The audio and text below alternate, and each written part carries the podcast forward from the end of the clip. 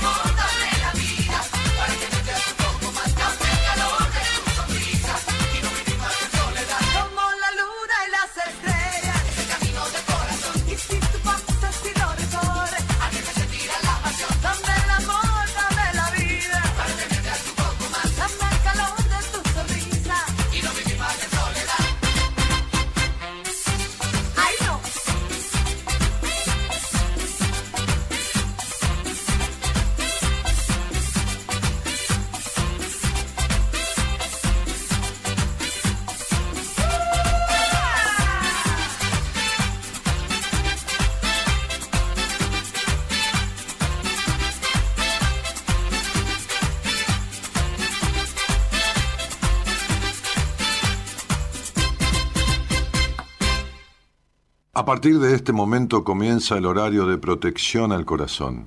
La permanencia frente a la radio depende exclusivamente del cariño que cada uno se tenga. Este programa trabaja con las emociones.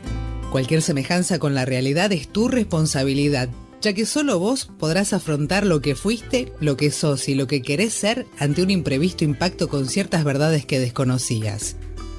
Entendemos que quizás hayas estado huyendo demasiado. Es hora de dejar de escapar. Gracias por volar con buenas compañías. Con ustedes, Daniel Martínez. Hola, buenas noches, ¿cómo estás? Ya estuve en tantas, pero tantas batallas, sin saber que ya la guerra terminó. Cuántas veces me perdí entre el miedo y el dolor, defendiendo las banderas del amor. Y he visto tantos, pero tantos fantasmas aferrándose a un tiempo que ya pasó. Cada historia que he vivido las celebro y las bendigo, pero aquí ahora es donde vive Dios.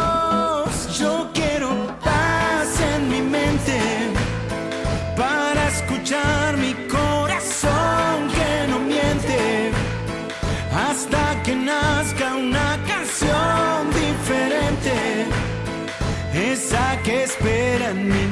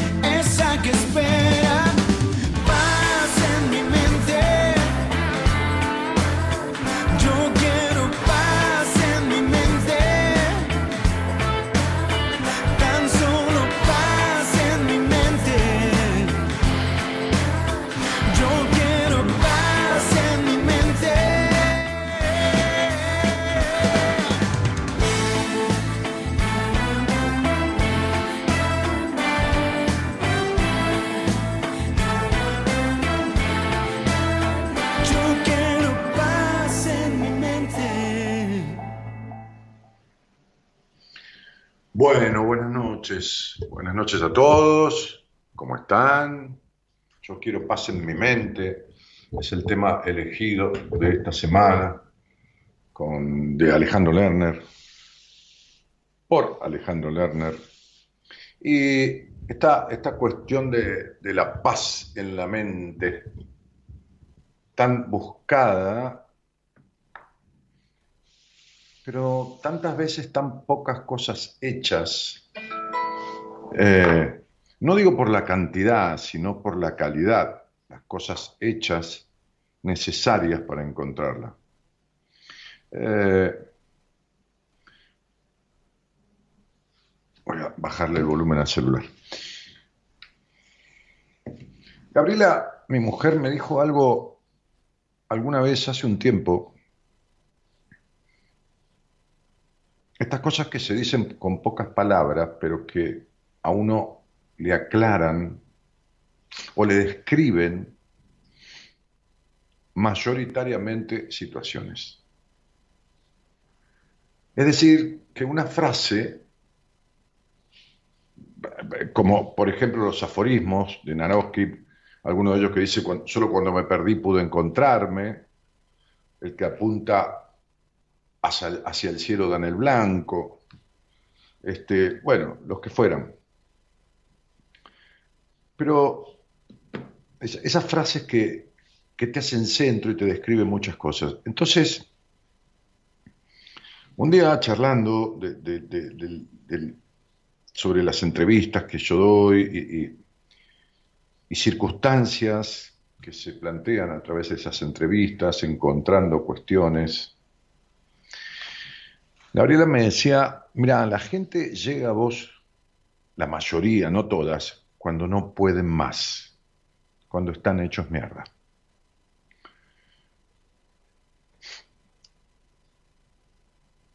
Esto no es casualidad.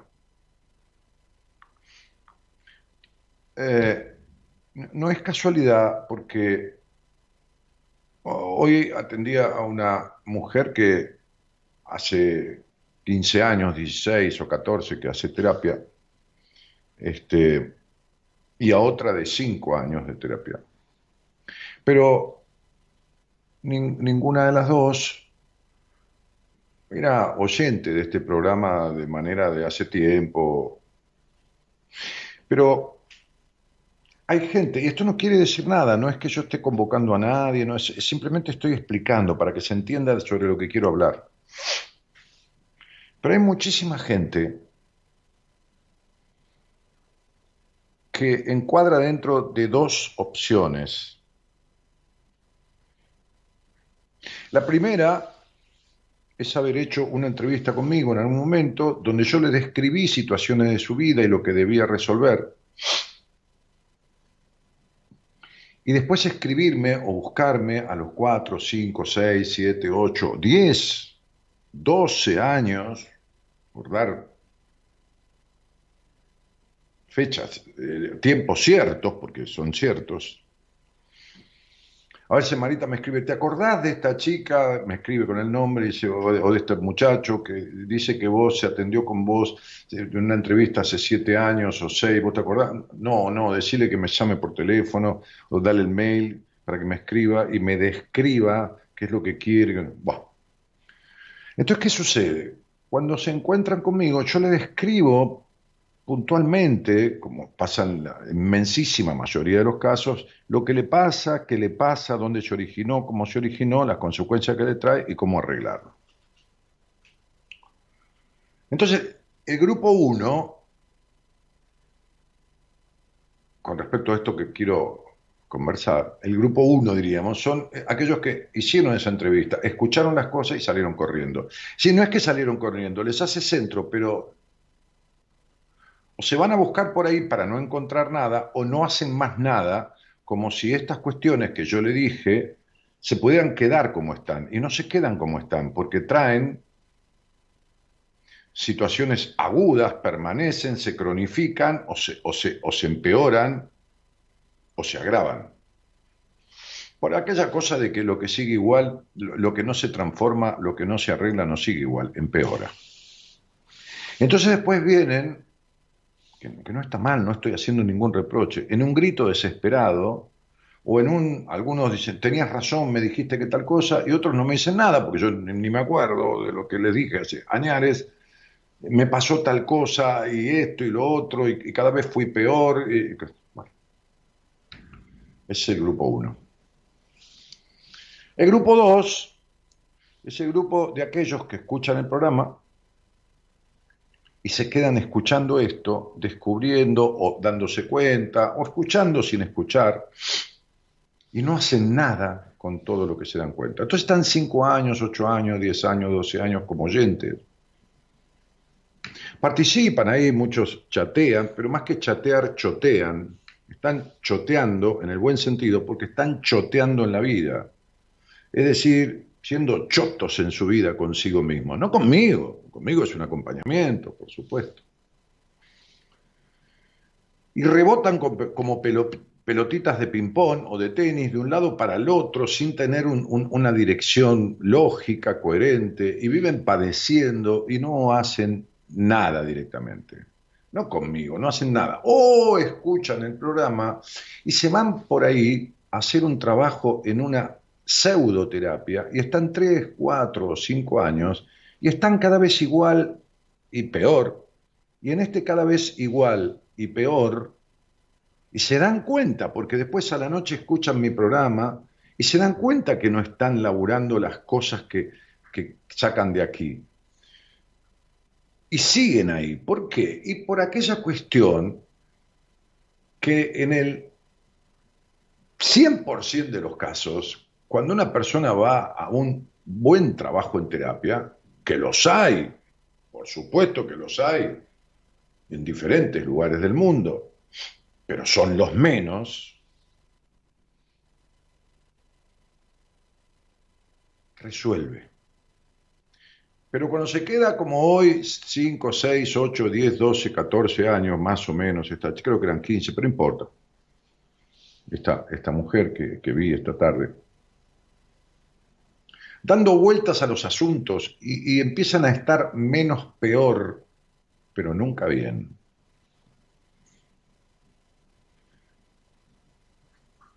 Entonces, es como si alguna persona me hace acordar un cuento de, de un tipo muy vago, muy vago, que estaba sentado bajo un árbol y viene otro y le dice, che, se te está, quemando la casa. Este, y sale corriendo el tipo, ¿no? Y vuelve, sale corriendo el que le vino a decir, el otro se quedaba sentado bajo el árbol. Al rato vuelve y dice, che, se te está quemando la casa, che, se te está quemando. Y el, otro le dice, no es que estoy rezando para que llueva.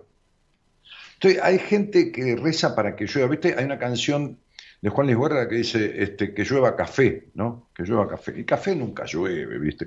Llueve agua no va a llover café, tampoco va a llover guita, tampoco va a llover salud y tampoco va a llover estabilidad emocional, ni plenitud, ni, vida interesante, nada de eso llueve. No hay alfajores, digo porque hoy compré alfajores, no hay alfajores, alfajores de fruta que traigan adentro bienestar, felicidad, placer, disfrute, libertad, eh, eh, sana sexualidad. No hay nada, no hay pastilla mágica, no hay fórmula mágica, no, no hay, no hay hay un montón de cosas que sirven, pero no alcanzan. Entonces yo estoy harto, harto en el buen sentido, porque es lo que hago y me gusta, pero harto del hartazgo de los otros, ¿no? Que, llegan hartos de escuchar, uy, hice esto, lo otro, lo otro, lo otro, lo otro, y están, cuando le empiezo a tomar un test, un test, no porque tenga un test escrito, pero diferentes aspectos de su vida, cómo están, empiezan a desbalancearse algo está en un 80%, algo en un 15%, algo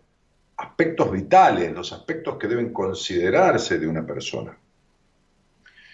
Y entonces le explico por qué los vacíos, le explico por qué los vínculos reiterados, los malos vínculos, le explico por qué, entonces por qué, de dónde vienen los celos posesivos, la desaveniencia, las traiciones, le explico por qué. Hay gente que lo quiere escuchar, Ayer una entrevista con una mujer que yo no terminaba de decirle lo que quería decirle, que me saltaba encima, me hablaba, me, contradecía. En un momento le dije, mirá, este, cortá, no te quiero ver más y le voy a decir a Marita que te devuelva la plata.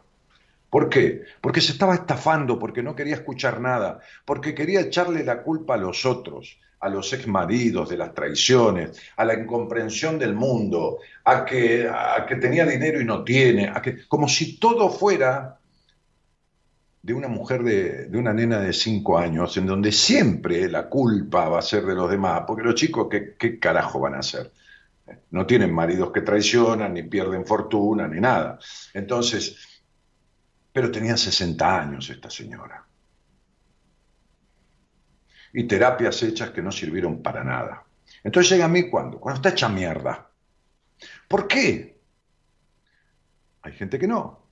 Hay gente que no, que es el grupo 3 bueno, escuchan este programa, o hace tiempo que escuchan 10 años, no tienen ningún problema, dentro de lo lógico, porque todos tenemos cosas, pero ninguna cosa que aqueje constantemente.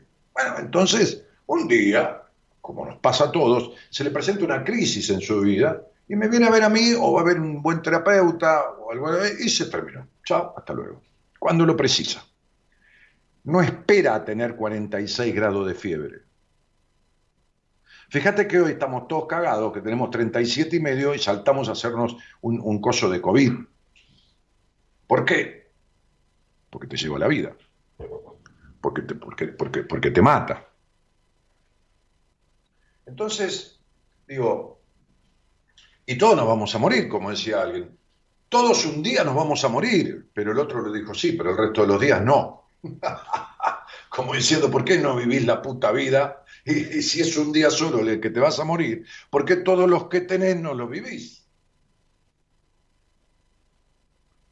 Entonces hay gente que desarrolla un conflicto circunstancial del presente, una separación, un, un, una crisis financiera, un, cierre de un negocio, una, una, separación de una sociedad comercial, le roban, queda con una cuestión traumática, una madre con, un, con una cuestión postraumática después de parir. Bueno, tantas cosas, tantas cosas que nos pasan a todos. Digo, a mí después de parir no, me va a pasar porque no tengo esa suerte, porque si no iría a cobrar. Eh, me acuerdo que en una época este, la reina de Inglaterra puso un premio de un millón de libras esterlinas, que es como un millón cuatrocientos mil dólares a cualquier hombre que tuviera un hijo. ¡Bah! Qué, qué, generosa la, la, vieja Isabel de Inglaterra. Entonces, este, eh, está ese tercer grupo que cuando tiene, por más que no crea, ¿sabes la gente que, por ejemplo, hoy atendí a una chica que yo no creía, creo que hoy fue, o ayer, no importa, estos días, que me decían, yo, nunca creí en los psicólogos, yo esto, no lo otro. Digo, que tranquila, yo tampoco, y hasta los 31 años, le digo. Yo decía, el que va a un terapeuta, que va a un tipo a pagarle plata para que le arregle un problema es un boludo. Como yo tengo un problema, me lo arreglo yo, decía yo. ¡Ah, ah! ¡Qué tarado! Tarado. Estaba tarado. Bueno, gracias. Este, este, tarado, sí, de tener taras taras de omnipotencia, taras de negación o taras de desconfianza, las taras que todos tenemos. Cada uno con su tara. Cada lechón en su teta es la forma de mamar, dice, ¿no? Este, un, un refrán. Bueno, después me fui arrastrando a hacer terapia. No, no, no es que fui, ah, qué bárbaro. Bueno, es un poco de terapia, porque bueno, tengo algunas cositas. No, fui con ataques de pánico, tres, cuatro por día, fui hipocondríaca, estaba hecho mierda, no podía dormir, no podía... Con... Nada, no podía irme a 15 cuadras en paz, na nada, nada. Había perdido lo que yo consideraba que eran las mayores posesiones de mi vida, fundamentalmente la libertad de desear y hacer lo que se me daba la gana. Me fue truncada, porque la vida siempre te pega donde más te duele. Y vos que estás escuchando ahí, sabés a qué me refiero. Siempre es donde más te duele. Siempre es donde más te aferrás. Siempre es lo más añorado. O porque no te lo da nunca, o porque te lo da y te lo hace mierda. Entonces, esta, esta, esta, qué sé yo, improvisada charla de hoy, porque hicieron ahí un posteo, yo mandé un, coso que vi el otro día en YouTube, este, y bueno, hicieron un posteo relativo a esto. Tiene que ver con esto. ¿Por qué esperar a estar hecho mierda? ¿Por qué ser un Danielito Martínez? ¿Para qué ser un Danielito Martínez? Que fui hecho mierda, estuve dos años tomando somníferos, ansiolíticos, no, no pudiendo saltando en la cama cuando me iba a dormir, saliendo a las 2 de la mañana con un ataque de pánico desenfrenado, pensando que el mundo me pasaba por encima, irme a, irme a acurrucarme en la, cama de mi tía que vivía con nosotros como si fuera un chico de cuatro años cuando era un boludo grande de 31. ¿Por qué esperar a estar hecho mierda como estuve yo? Digo, podría haber estado peor, pero otros estarán peor, yo, yo, no estoy diciendo que tengo las siete plagas de Egipto, pero digo, llegué a estar hecho mierda Agregale a esto, por supuesto, al lado de esto, pegadito, una crisis financiera, la hiperinflación del país, yo estaba haciendo una obra con una sociedad, una obra de, construcción, este, este, una obra pública que hacíamos con nuestro dinero, ¿eh? no con el dinero del Estado. Hacíamos con nuestro una concesión, hacíamos con nuestro dinero y después teníamos una renta, pero era nuestro dinero. Fue a parar a la mierda todo, porque yo había tomado créditos para hacer esa obra, los intereses eran carísimos, el dinero que ganábamos no cubría, quedé debiendo un millón de dólares, yo nunca en mi vida tuve un millón de dólares, vendí todo lo que tenía, un lote, dos autos, un departamento que yo había ganado con mi trabajo de, de años, me quedé sin nada, me quedé en el año ochenta y pico, 87, con un auto modelo 71 de 17 años antes, o sea, un auto viejo que estaba en buen estado, que lo compré con un resabio de dinero porque necesitaba un auto para moverme, yo tenía una empresa inmobiliaria. No me daba vergüenza, no me daba vergüenza que supieran que yo me había caído económicamente, no me daba vergüenza nada de todo eso, pero me sentía hecho mierda. Entonces yo sé cuando llega alguien a mí que está hecho mierda y cómo se siente. Entonces, hay un refrán que dice, el burro adelante para que no se espante. Y yo burro burro, porque así fui. O sea, ignoro muchas cosas de la vida, la mayoría, pero fui burro, cerrado, obtuso, negador. Que fui haciendo como el perro que caga y con las patas tira la tierra para atrás para tapar la cagada, no queriendo ver en lo que estaba sucediendo, no queriendo ver otro, y me explotó la cabeza.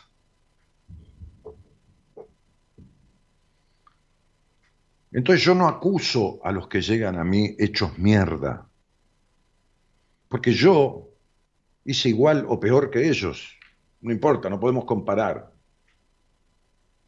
Simplemente los invito, los conmino, los incentivo a que se muevan, no que vengan a mí, que yo no soy Mahoma, que va a la montaña, va a Mahoma, no, a cualquiera, que vayan a algún lado, a resolver estas cosas que se simbolizan como si fueran 37 y medio de fiebre. Tengo un amigo que la mujer, él vive en el interior, vivía en el interior de la provincia de Buenos Aires, un amigo muy querido, extranjero, panameño. No sé si lo dije el otro día, pero no importa. Este, que la mujer no, creía en el tema de las vacunas. Bueno, está bien, cada uno con su creencia, yo, no hay problema. Pero él en un tipo muy mayor, tenía setenta y pico de años, bueno, no se vacunó. Porque, bueno, su mujer decía que no, que esto, que lo digo, bueno, un tipo medio por ahí aniñado en, su vida personal. vi a la mujer dos veces en toda mi vida. Este, y, le agarró una, una neumonía. ¿Qué pasó, cielo? No, mate. No, no quiero, no quiero nada, un vaso de agua dame, porque tengo, tengo un poco de calor.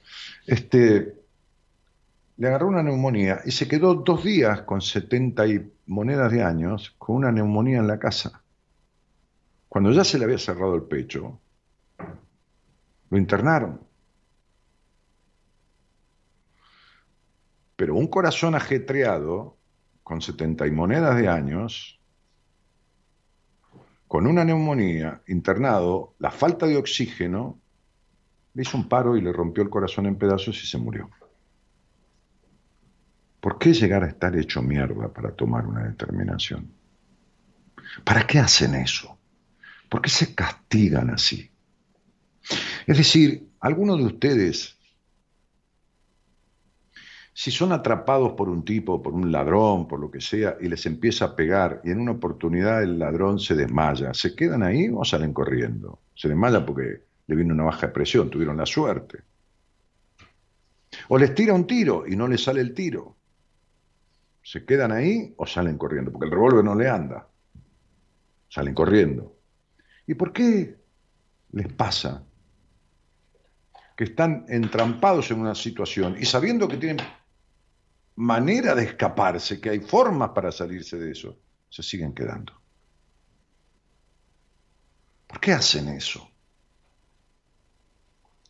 ¿Cuánta culpa sienten para darse ese castigo? ¿O cuán mierda se sienten como para no merecer sentirse bien? ¿Por qué esperan a estar hechos mierda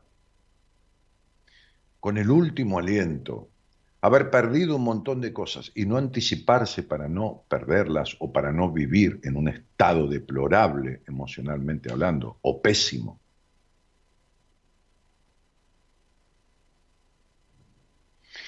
El 70%, entre un 60 y un 70 de la gente que llega a mí y que yo atiendo, porque algunos los derivo a gente de mi equipo, otros se van y siguen con su terapeuta.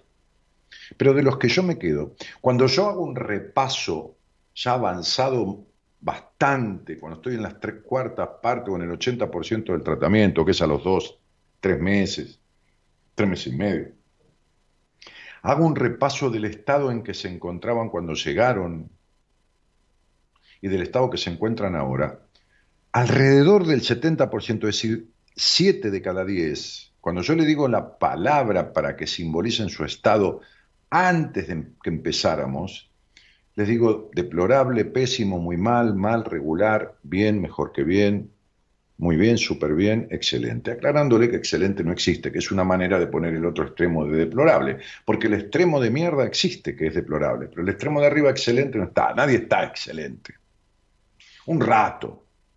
Pero hay gente que está deplorable durante años. Nadie está excelente años.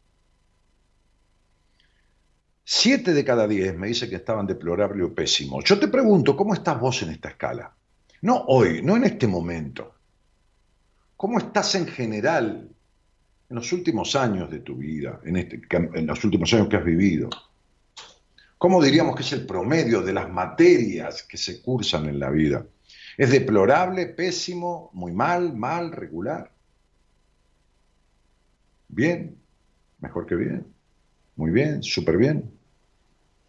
Pero si estás entre deplorable, pésimo y muy mal o regular, ¿para qué carajo te quedas ahí? Te digo con todo mi cariño esto. No hay malas palabras, hay malas interpretaciones nada más. ¿Para qué mierda te quedas en la mierda?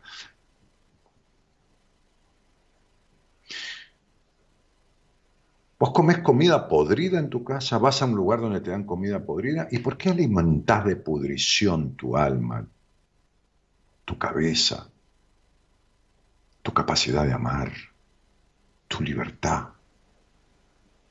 ¿Por qué lo alimentás de pudrición? ¿Por qué te quedas donde duele?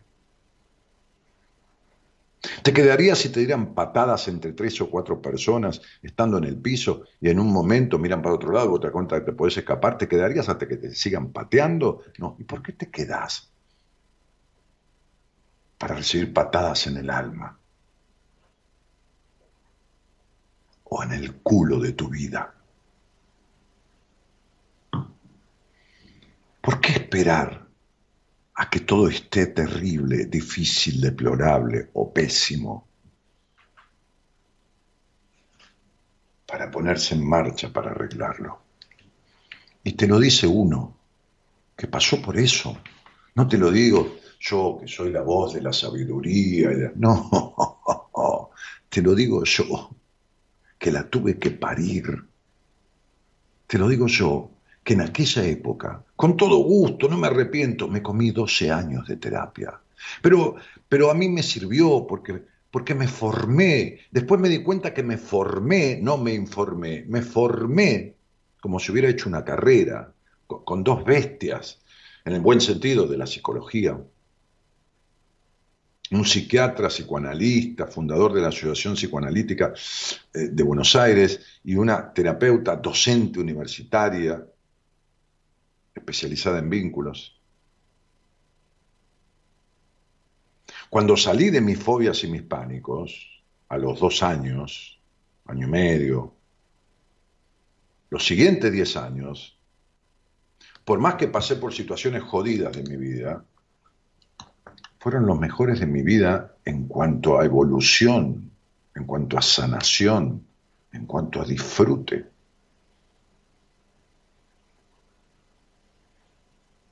Entonces, no se puede transferir la experiencia, yo no te puedo decir lo que se siente cuando uno se encuentra, cuando encuentra el centro de uno. Que eso no quiere decir que no haya tenido luego una situación conflictiva, desavenencias, enojos, eh, separaciones o de sociedad. No, no, no, no, pero es diferente. Es diferente. Porque lo urgente casi nunca, porque no existen nunca, casi nunca me quitó de lo importante. Casi nunca lo urgente que se presentaba, contrariamente, me quitó de lo importante. Eso es lo que aprendí. Hoy le, envié a la producción un, un, este, un video y, de ese video nació un posteo que no sé si está en, Facebook, porque en Facebook anda medio para la miércoles, qué sé yo, no sé, hay problemas con ciertas, con ciertas actividades en Facebook. Pero dice, ¿qué estás haciendo con la vida que tenés? No puedes esperar a que la vida se ponga difícil, deplorable o pésima para querer vivirla. Si fuésemos más conscientes de lo finito que somos, de la posibilidad de morirse de un momento para el otro. Tal vez dejaríamos de perder el tiempo y la vida en historias del pasado y preocupaciones del futuro. Tanto creemos tener la vida comprada o asegurada que esperamos a sentirnos verdaderamente mal, terriblemente mal, pésimamente mal, deplorablemente mal, o frustradamente y eternamente y constantemente frustrados para empezar a hacer algo con nosotros o no, o ni siquiera empezar. Si querés transitar una vida interesante, un camino en donde te sientas con los pies puestos sobre ese andar, hacete cargo de tu vida hoy, hacete cargo de vos hoy. Porque parte de vivirla es lo que haces con lo que te está pasando y con lo que te sucedió. ¿Qué hiciste con lo que te sucedió? ¿Le echas culpas a los demás? ¿Qué haces con lo que te sucede? ¿Le buscas explicaciones lógicas o le buscas explicaciones celestiales? Eh, no, de un viaje, me voy a tomar ayahuasca al monte porque, con, con un chamán. Entonces estas cosas, que, es tomar droga y alucinar, tu mente se obnubila, es como darse un saque, inyectarse heroína, más o menos. Un día hablé con un tipo, un gran actor, conocí mucha gente del espectáculo. Nunca me gustó, no es que me gustó, perdón, nunca me atrajo así fuertamente pertenecer al mundo del espectáculo. Por una sola cosa, por, no perder la privacidad, nada más, no, no es que, ay, soy un anticholulo, soy... No, no soy anti nada, pero digo, este, no me gustó mucho, siempre estuve ahí, he comido con gente muy, muy famosa en Argentina, muy conocida, he estado, los he atendido algunos, este, me han pedido una charla, me, me han presentado unos a otros, mucha. Este, Un día estuve con uno de ellos que, había hecho de todo en su vida, había hecho de todo. Había ido también a un monte a tomar ayahuasca con un chamán, con un chamán dos o tres veces, pero no podía sentarse en un restaurante a comer solo. No podía, tenía fobia a ser visto, a esto, a lo otro. Hay muchas cosas que sirven, pero no alcanzan, no alcanzan, no alcanzan. Cuando hay cuestiones traumáticas, cuando hay crisis existenciales, no se pueden arreglar con Reiki, ni con una biodecodificación. No se pueden. A ver si entienden. Mm, sirve, pero no alcanza. No alcanza. Hice de todas esas cuestiones antes de ir arrastrándome a la terapia que siempre me resistí a abordar. Y todas esas cosas que hice, hasta ir a ver un pai, estafador como todos, me calmaron un rato. media hora, un día.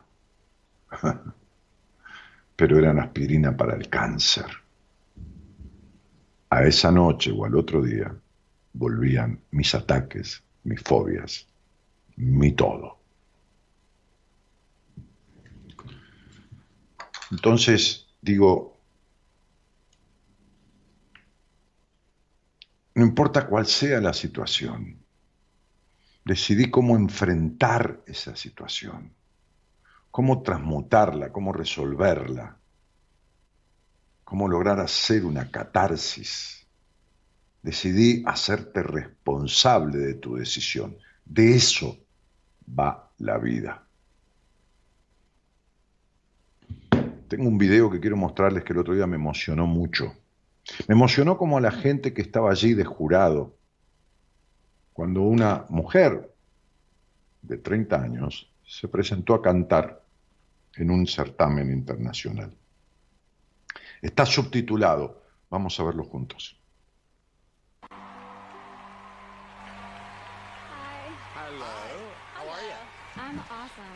Happy to be here. Well, we're happy you are. What's your name? My name's Jane. When I sing, I go by Nightbird. Oh, that's nice. Nightbird? That's right. Uh, did you sing? Do you sing for a living? Um, not not recently. Where are you from? I'm from Zanesville, Ohio. Okay. How old are you? I'm 30. 30 years old. And the dream is to be a singer. What are you going to be singing for us tonight? I'm singing an original song called "It's Okay." It's okay. Yeah. It is. It's okay. It's okay. What is it's okay about? Uh, "It's Okay" is the story of the last year of my life. All right. And who you here with? I'm here by myself. It's okay. Yeah. and what do you do for a living? Um, I have not been working for quite a few years. I've been dealing with cancer. Oh, sorry. No, it's okay. Okay. Yeah, I'm okay. All right. Can, can I ask you, how are you now? Uh, last time I checked, I had some cancer in my lungs, my spine, and my liver. Wow. So you're not okay. Uh, well, not in every way, no. You got a beautiful smile and a beautiful glow, You and nobody would know. Thank you. It's important that uh, everyone knows I'm so much more than the bad things that happen to me. Yes. Yes. All right. Sing for us. Good luck. Nightbird.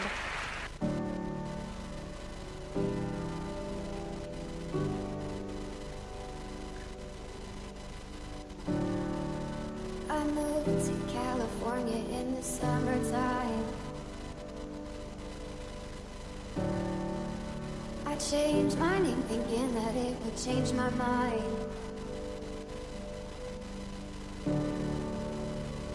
Thought that all my problems they would stay behind.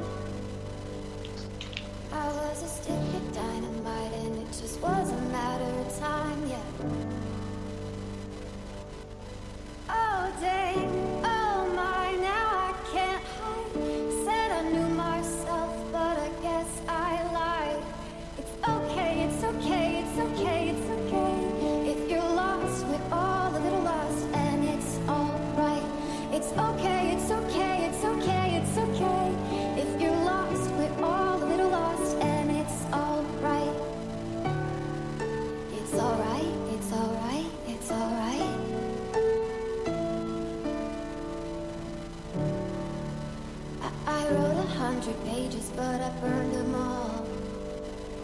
I burned them all. I blow through yellow lights and don't look back at all. I don't look back at all. Oh, dang,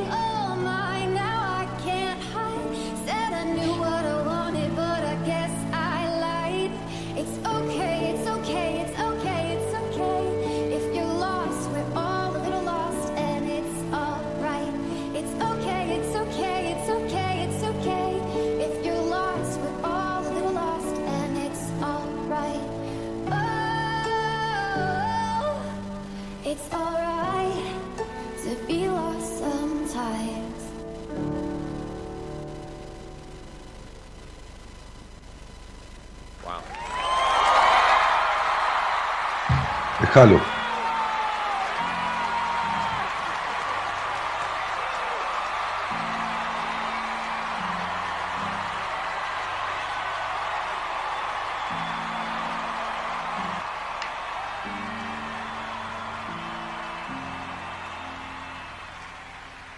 You know, it's funny because singers come on and, and I and I think about authenticity you know, when you feel it, when it moves you, that felt like the most authentic thing I have heard this season. That was surprisingly beautiful. It was powerful, it was heartfelt, and I think you're amazing. You gave me chills. I mean, your voice is so beautiful to listen to. It was beautiful all the way around. Your voice is stunning. Mm-hmm. It is. Absolutely stunning. And I, I totally agree with what Howie said, you know, about authenticity. There was something about that song after the way you just almost casually told us what you're going through and, uh, you know, You can't wait until life isn't hard anymore before you decide to be happy.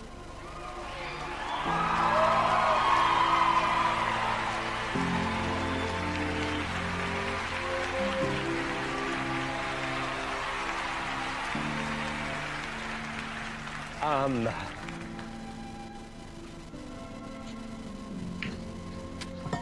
There are, however, there have been some great singers this year.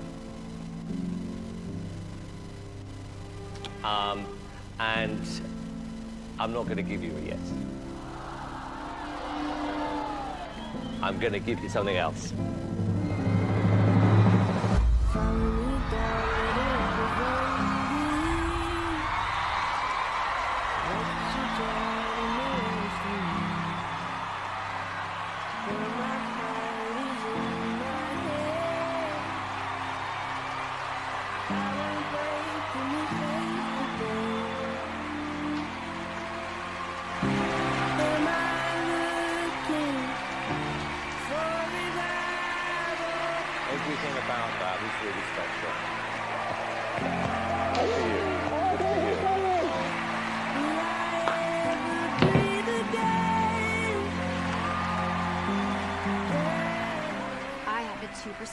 Survival, but 2% is not 0%.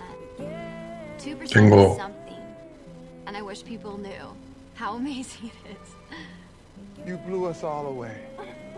You are the voice we all need to hear this year. That was way more than okay. That was beautiful. That was beautiful. God, that really got to me. It pushes all the heartstring oh. buttons, right? And yet she's still so strong.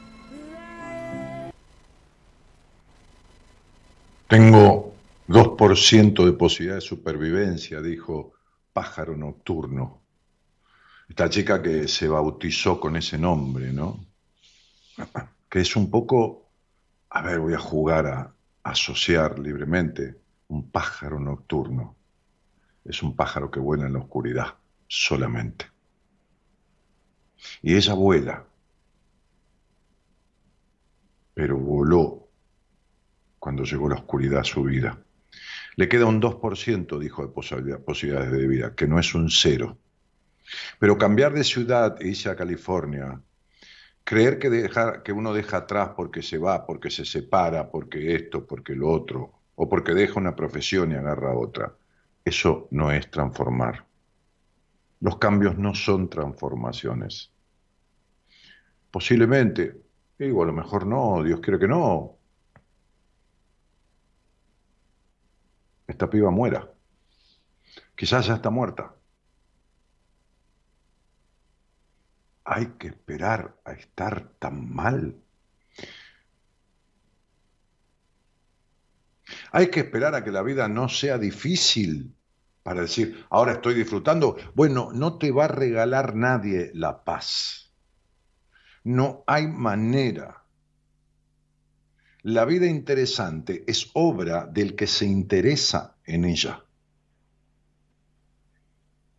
La vida en un estado de bienestar es obra y logro del que se interesa en estar bien.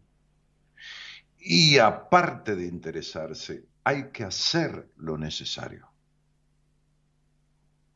Y cuenta la historia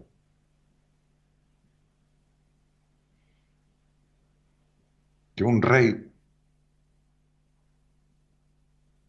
con muchos años ya de rey, que amaba el arte, con mucha experiencia de vida, había sido un, un buen rey, Era querido por la mayoría de sus súbditos, no por todos, es imposible. Nadie es querido por todos. Le gustaba el arte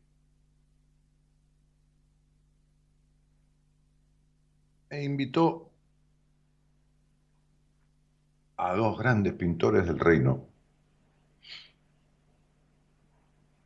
a que pintaran un cuadro en donde hubiera un pájaro, por eso me acordé de este cuento.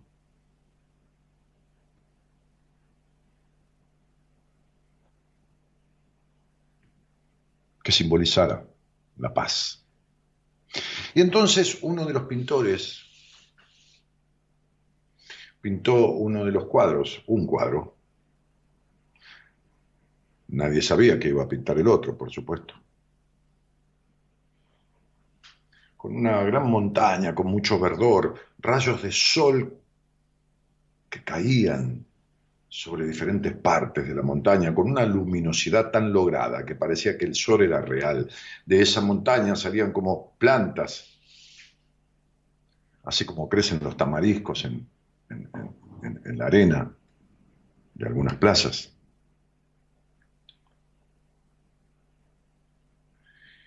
Y había una rama de esos árboles que emergían de entre las rocas de la montaña.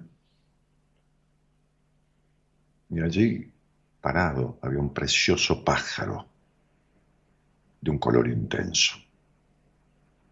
Y el otro pintor, casualmente, estas cosas de la causalidad de la vida, pintó también una montaña, pero una terrible tormenta que acechaba la montaña. Y entonces se veía la luminosidad de los relámpagos en vez de la claridad del sol.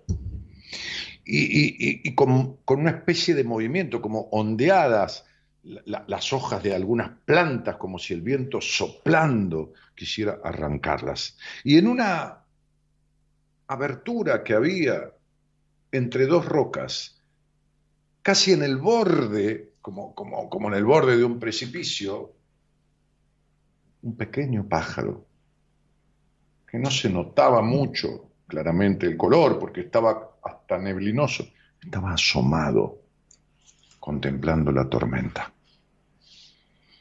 ¿Sabes cuál de los dos cuadros eligió el rey? El segundo, porque dijo, no hay virtud, ninguna virtud en encontrar la paz cuando nada pasa y cuando no hay tormenta. La virtud es encontrar paz en el medio de la tormenta. Si vivís mayoritariamente con rayos, truenos, centellas cayendo sobre tu vida, nadie te va a regalar la paz ni te va a salir el sol para vos solo. Es un logro, es un camino que depende de vos. Lo, como suelo decirle a algunos pacientes, lo bueno de esto es que depende de vos y lo malo de esto es que depende de vos. Entonces recordá que mayoritariamente en tu vida vas a estar como vos quieras. Buenas noches y gracias por estar.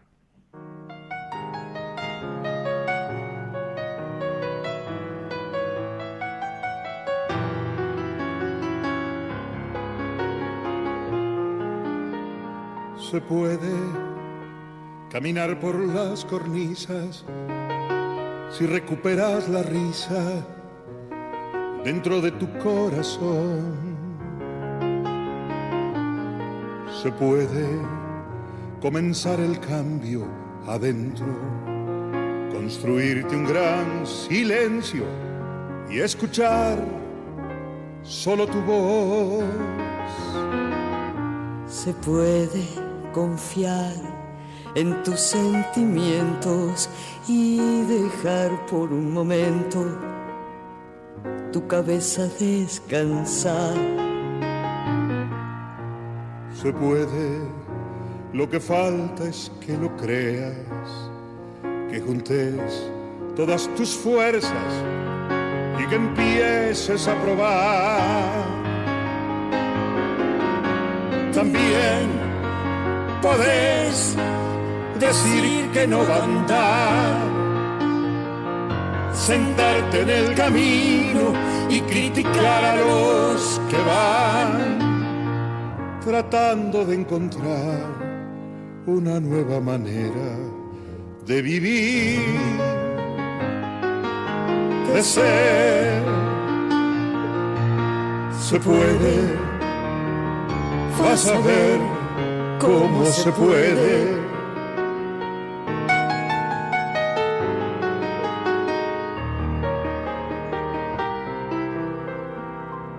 Se puede caminar por las cornisas si recuperas la risa dentro de tu corazón. Se puede comenzar el cambio adentro, construirte un gran silencio y escuchar solo tu voz. Se puede confiar en tus sentimientos y dejar por un momento tu cabeza descansar. Se puede, lo que falta es que lo creas, que juntes todas tus fuerzas y que empieces a probar. También podés decir que no va a andar, sentarte en el camino y criticar a los que van tratando de encontrar una nueva manera de vivir, de ser. También podés, también podés. Vos depende si querés. Si querés, También, también podés, podés, también podés. Porque de vos depende si querés. De vos depende sin que, si querés, dice el ya muerto Alberto Cortés, un grande de la, creación, y Marilina Ross. De vos depende, si querés. Brillante Dani, buenas noches para todos, dice Andrés. Eh, Anabela dice buenas noches, saludos de Tucumán. Eh, hola Dani, equipo. Yo, yo escuché dos veces tu programa, dice Graciela, y supe que eras vos. Junté durante seis meses el dinero de, la entrevista, luego a la transformación, y fue la mejor inversión que hice en mi vida. Qué bueno escucharte, gracias, mil gracias, dice Claudia.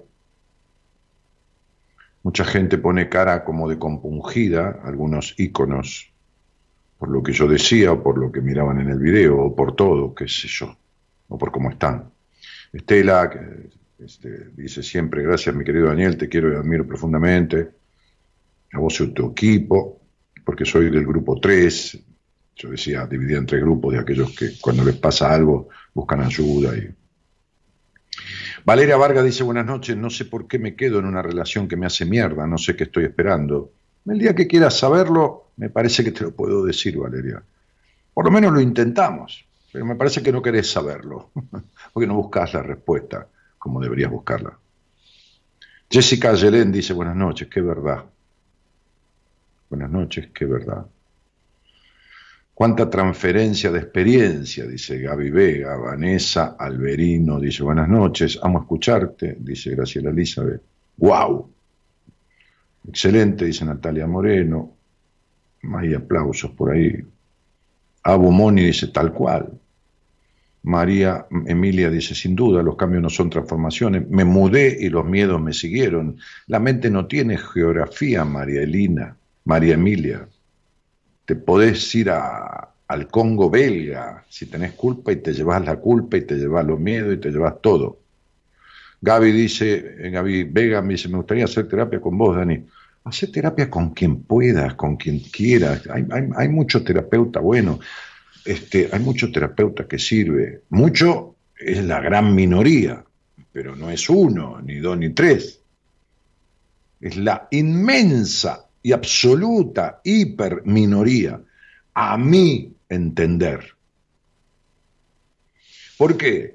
Porque he visto tanta gente con años y años de terapia, de esto y lo otro, al pedo, hechos mierda de acá, de Australia, de, Singapur, de Panamá, de Ecuador, de Perú, de Italia, de España, de Estados Unidos.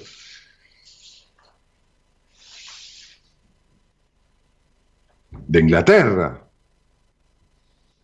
qué sé yo, de tantos lados.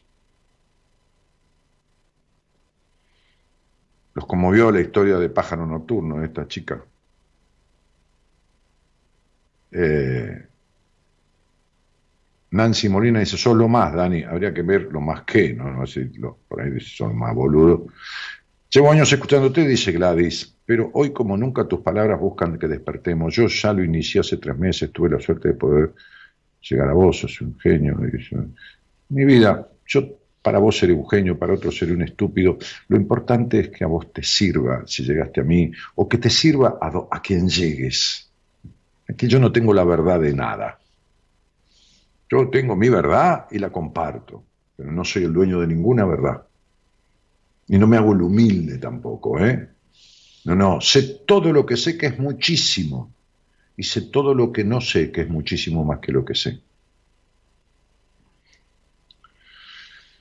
Eh, buenas noches, Dani, gracias por tus palabras que me dijiste el otro día, dice Agustina Florencia Cosentino. Me alegro mucho que te hayan servido, Agustina. Bueno, señores, me voy a... una- Saludos desde Ecuador, dice Alexandra Paredes. ¿Cómo estás, Ale? ¿Cómo estás, querida? Primera vez que lo escucho y me llegó esas palabras. Bueno, bienvenida al programa. Bueno, espero que esas palabras te lleguen y no pasen de largo, o sea, que te sirvan. Fíjate qué mal que estás en tu vida que tenés una foto de los pies. y eso tiene que ver con dificultades terribles con salir al mundo. Tiene que ver con tu padre, tiene que ver con aniñamientos, con una mujer más aniñada que niña libre. Buenas noches, ¿quién está por ahí? Hola, ¿qué tal? Me llamo Ivana. Ah, ¿cómo te va, Ivana? Tengo una paciente justamente que se llama Ivana. Mira, que hoy me escribió porque empezamos hace poco, este, y, yo siempre cuando empiezo, a los pocos días, le, digo a, mi- a mis pacientes que me manden un mensaje de WhatsApp, porque los meto a todos en el mismo grupo de, WhatsApp, eh, eh, entre los pacientes y yo. Y después los voy presentando, se saludan, todos saludan al que llega y todos saludan y felicitan al que se va de alta, porque yo hago un posteo ahí, a un mensaje para el grupo en donde digo, bueno, se va Ivana, qué sé yo, que, que vino de tal manera y logró tal cosa y tal otra, y la felicito. Y entonces todos se cuelgan a saludar y aplaudir y felicitar. Bueno, eh, ¿de dónde sos, Ivana? Perdona, estaba contando. Soy de Rosario. Bueno, este, y, y, y sos de Rosario y nos conocemos desde cuándo? ¿Poquito? ¿Medianito? ¿Mucho? Es lo mismo. Mucho, mucho. O sea, yo te escuchaba en Radio La Plata. Sí. Radio del Del Plata. De, Del de Plata. Rosario, la, la- repetidora de Rosario. Exacto. Y, y bueno, y te seguía. Y después, por ejemplo, dejé de tener contacto, o sea, por el tema de las radios, todo, y ahora te volví a localizar para ver dónde estabas, para poder comunicarme con vos. Porque Sí, está, está te bueno que la gente sepa que si un día nos perdemos y me quiere encontrar, por ahí nos perdemos y no me quiere encontrar más, bueno, fenómeno. Pero si me quiere encontrar, siempre búsquenme googleándome. Me buscan mi página web, es danielmartinez.com.ar. Es Daniel Martínez, es mi nombre y mi apellido.com.ar. Entonces, si, si me googleas, yo aparezco hasta eh, en notas de Clarín, qué sé yo, que me hicieron alguna vez, o en donde fuera, o aparezco en mi canal de Facebook, y entonces se contactan. Pero bueno, lo digo para, para la gente nueva y para los que no saben. Che, Ivana, ¿y con quién vivís ahí? yo vivo con mi esposo y mis dos hijos. Muy bien. ¿Y qué edad tienen tus dos hijos? Tengo eh, mi hijo Joaquín, que tiene seis años, y mi hijo Genaro, que tiene tres. eh, en septiembre ya va a cumplir cuatro años. Bueno, tu apellido tiene dos S, no me digas el apellido, tiene doble S. Sí. Muy bien. Che, este, eh, Ivana, este, y, y has hecho alguna vez algo en tu vida, por ahí no precisabas, pero precisaste y no lo hiciste, o lo hiciste alguna cosa, Sí. algún algo que tenga que ver con, con hacer terapia, o con un seminario, o con un curso, o con un, qué sé yo, una constelación familiar, no importa lo que fuera. Eh, no, lo que sí No. estoy haciendo es terapia, yo, o sea, de... Bueno, por eso terapia, alguna terapia. Sí, sí, por eso sí, sí, estoy haciendo terapia, yo estoy haciendo terapia, pero arranqué hace poquito, sí. Bueno, nunca es tarde cuando Sí. la dicha es grande. Este, y, y- y- y resolver alguna cosa que a uno le esté aquejando es, es, una, es una dicha, es un logro. Este, Bueno, ¿y cuánto hace que estás? ¿Tres sesiones? ¿Un mes? ¿Un mes y medio? ¿Dos meses? Hace un mes, un mes Un mes. justamente. Muy bien. ¿Y cuánto tiempo me escuchaste a mí? No, no seguido, porque si no te pudrís la vida, ni yo me aguanto de escucharme seguido. Así que, este, ¿cuánto tiempo? ¿Desde cuándo? Hace, hace, hace más o menos 10 años. o Y más, ocho. más o menos, sí, aproximadamente, sí. Eso es. Sí. Che, che, eh, Ivanita, ¿y, y qué te trae a mí, querida? ¿Qué, qué- qué te- de- qué curiosidad, ganas de hablar de qué? No, es saber, o sea, cómo poder no. llegar a manejar mi angustia. O sea, porque es como que estoy en una situación muy angustiante, Ajá. o sea, eh, referido a lo que es mi hijo de, de cuatro años, de tres años en sí, porque cuando él, eh, o sea, tenía dos años y medio, no decía ni mamá ni papá y no le costaba mucho el tema del habla. Entonces voy a una pediatra y me recomienda que vaya a un neurólogo.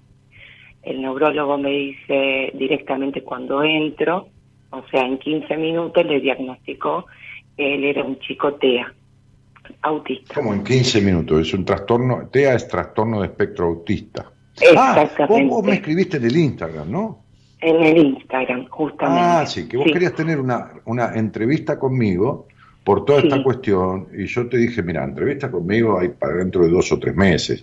Vos estás angustiada. Y, y- y gastar todo ese dinero para hablarme de un tema del que yo no estoy al tanto y de tu hijo y no de vos y esto y lo otro, mejor salir al aire en la radio, lo hablamos en la radio y no gastes plata. No digo que sea el divino botón, cada uno con su plata hace lo que quiere, pero me pareció que eso no quiere decir que por ahí no nos juntemos en privado, si hiciera falta por otra cosa, pero en esto yo no soy, a ver, superentendido, como digo siempre, yo reconozco lo que no sé, este, pero bueno, podemos charlotear un poco al menos, ¿viste? Sí. mejor que nada. Pero no quería Sí. que gastaras plata cuando en realidad, qué sé yo, un nene de tres años, ¿viste? A ver, entonces, el, el imbécil este te dijo, el chico tiene un TEA, que es un trastorno de espectro autista. Muy bien. Eh, digo imbécil porque te dijo en 15 minutos.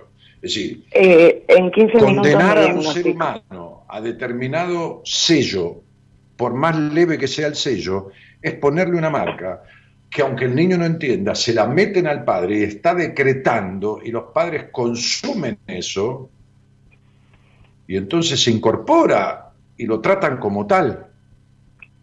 Exacto. Y entonces por ahí lo siguen llevando ese médico como una paciente, como, perdón, una paciente, una señora que un día vino a una entrevista conmigo y hacía 25 años que tomaba medicación, que el mismo psiquiatra fabricaba, que no hay nada malo hacer una receta, este, este, ay Dios, no me acuerdo cómo se llama, es magistral, antes los boticarios hacían las recetas de los, los medicamentos, no, no existía la- los laboratorios que te fabricaban con el frasquito, hacían la receta, se llamaban sellos, que son pastillas, lo metían dentro de un frasco y te lo vendían, mezclaban las cosas.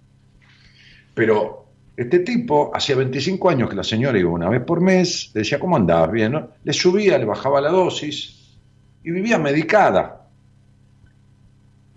Entonces era un hijo de puta, que a lo mejor si tenía 10 o 15 personas así, o 20, tenía el dinero, ponele a plata de hoy una visita a un, a un psiquiatra, que salvo que sea por una obra social, en privado, son 3, 4 mil pesos.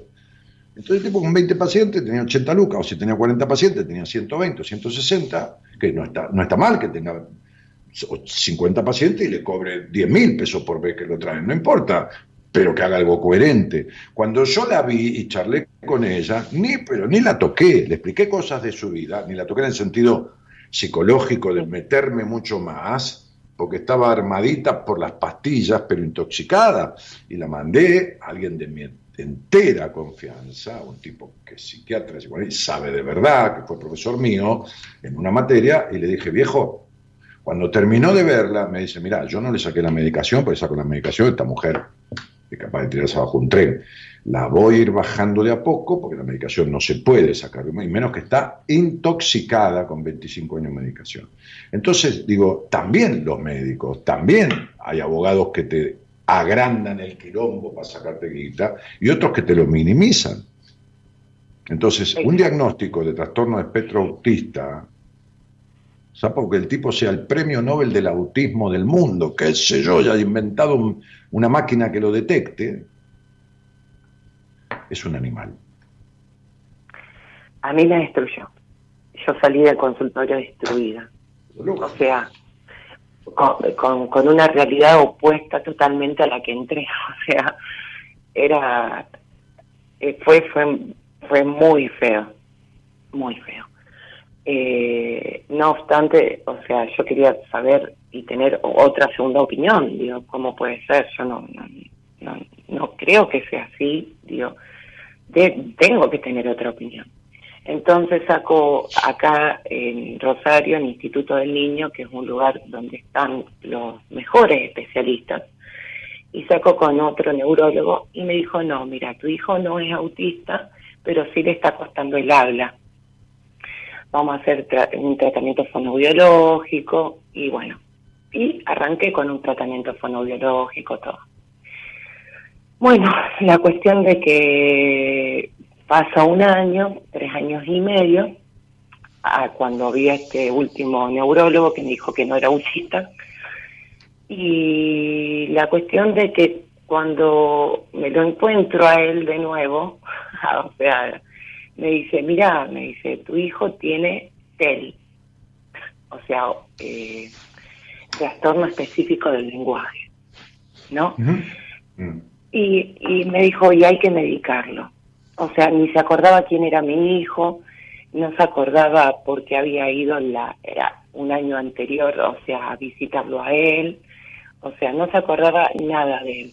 O sea, pero, o sea, no era que lo tenía que tener presente en mente, yo digo, sino que tan solo hubiese escrito en, en la computadora para tener un registro de, de- del número de pacientes, de, o sea, de por qué le había diagnosticado hotel, eh, eh, eso, más que nada por protocolo, digo yo, ¿me entiendes? Bueno, y yo, y yo le comento esto muy, sea, muy angustiada a la fonoaudióloga y a la psicóloga mía que están trabajando con mi hijo, que hace un año que están haciendo un trabajo eh, espectacular, y ellas me dicen de que mi hijo no tiene TEL y que mi hijo no tiene que estar medicado en absoluto y para nada, que mi hijo tiene un problema emocional, un problema emocional que hay que destrabar y que él de a poco va a poder llegar a salir adelante. Entonces, o sea, yo estoy transitando en este momento, o sea, este momento con eh, diagnósticos, ¿me entendés? Con que mi hijo tiene un problema emocional, con que digo, ¿para dónde agarro? ¿Para qué camino tomo?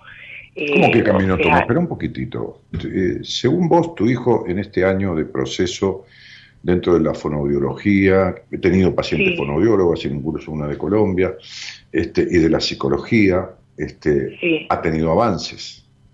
eh, Ha tenido avances, sí, ha Sí, tenido avances. vamos a suponer que estaba en, en cero, por decir algo, no importa. Sí, sí, sí. De sí, 0 a 10, ¿está en 1,50, en 2,30, en 3,60, en 4? ¿En cuánto está? Si estaba en cero, ¿en cuánto está? Si está en cero, ahora está en cuatro. Y entonces, ¿cuál es tu problema? Porque si estaba en cero o en menos 8 cuando lo vio el imbécil ese, y después cuando lo agarraron las chicas, chicas digo por manera de decir simpáticamente, sí, sí. estaba en cero y ahora está en 4, en un año, teniendo 3 años. en un año más, en un año y medio, porque esto no es, ¿viste? Este, eh, no es como cuando uno baja de peso que los últimos 5 kilos le cuestan un, un huevo y la mitad del otro. Es al revés, es progresivo, es, es- es- es- es- como, a ver, eh, es como una progresión geométrica, 1, 2, 4, 8, 16, 32, 64, es decir, cuando se logra atravesar la frontera del impedimento, por ahí en un momento abre y abre del todo, y por ahí no le cuesta un año más, por ahí le cuesta tres meses, pero así le costará un año más. ¿Cuál es el problema? ¿Cuál es tu problema? Mi problema es, o sea, es la angustia de decir, Dios mío, mi hijo va a hablar. ¿Entendés que yo todo el Pero le para un poquitito, espera, espera, espera. Sí, Tu hijo podría haber salido, nacido mudo. sí. Sí. Pero si mejoró un 40%, ¿en qué mejoró? ¿Qué hace? ¿Dibuja? ¿O no, no está diciendo palabras? No, sí, sí, no. mi- o sea, sí, o sea, se comunica. Se comunica mamá, papá, agua, Y jugo, entonces, coca. si el sea, tipo a los tres años tenía una mentalidad de, de seis meses, ¿por qué a los tres años y medio crees que tenga una mentalidad de cinco? Entonces, si el tipo avanzó un año, cuando a los tres ni hablaba, y en un año dice mamá y papá, está evolucionando como si hubiera nacido hace un año. Y un pibe de un año empieza a decir palabras sueltas, no empieza a hablar, no es la nata. ¿Entendés? Vos considerás que no estás con un nene de tres años y medio, estás con un nene de un año y monedas. Porque el, es- tipo hasta los tres años no habló. Entonces arrancó como si recién naciera. Es decir, nació al lenguaje, nació a la comunicación hace un año, a la posibilidad de comunicarse hace un año. Cuando un niño nace, de verdad, y es un bebé, tiene cero años y empieza a transitar por, por simbiosis, porque aprende a hablar en castellano, porque si, la- si le hablas en, en- en- en- ¿cómo se llama? En quichua, por decir algo, de una lengua este, original, eh, originante, este, eh, o le hablas en, en japonés, el tipo va a hablar en japonés. El tipo, vaya a saber por qué, nació cerrado a la comunicación. Quiere decir que por más que arrancó a los tres años con fonoaudióloga y psicóloga, emocional y psicológicamente es como si tuviera un año de vida. Entonces va a hablar, pero ¿qué, te cree que yo soy un adivino? es lo que me dicen todos. ¿Sabes qué pasa, flaca? Que nunca en tu vida, nunca en tu vida dejaste de estar angustiada. Nunca en tu Ay, no. vida dejaste de querer ser perfecta. Nunca en tu vida dejaste de querer poder con todo. Nunca en tu vida transitaste el disfrute de la vida. Nunca en tu vida terminaste con el resentimiento con tu padre. Nunca en tu vida dejaste de sentir una puta y perra soledad. Nunca en tu vida tuviste un sexo de mujer. Nunca en tu vida nada. Con todo tenés que poder. Tenés que ser la puta perfecta de mierda para este padre de mierda que tuviste desdibujado y entonces no soportás esto. En la vida te va a seguir pasando lo peor y lo insólito lo que, pa- para que entiendas que tenés que meterte esta omnipotencia en el medio del culo. ¿Lo entendiste? Porque como de chica tuviste que crecer antes de tiempo y poder con todo, te crees que tenés que poder con todo y te crees que tenés que ser perfecta. Y todo tiene que ser perfecto. Y vos sos el tipo de mina que pretende tener la perfecta casa con el perfecto marido, los perfectos hijos, el perfecto perro y la perfecta muerte, que es lo que vas a tener. Porque tenés esta muerte en vida que va con vos constantemente. Entonces, es como si fueras la gata Flora. No importa lo que consigas, no importa lo que logres, nunca te sentís llena de nada. Entonces, ¿cómo a una perfectita como vos le van a nacer un hijo que no habla? ¿Lo entendiste? Entonces, cuando quieras ser mujer, no hacer de madre, ni hacer de esposa, ni hacer de mina que coge, porque vos hacés de mina que coge. Nunca cogiste como mujer. Hacés todo lo actuás. Cuando quieras eso, entonces gastate la plata y vení a verme. Y deja a ese chico en paz.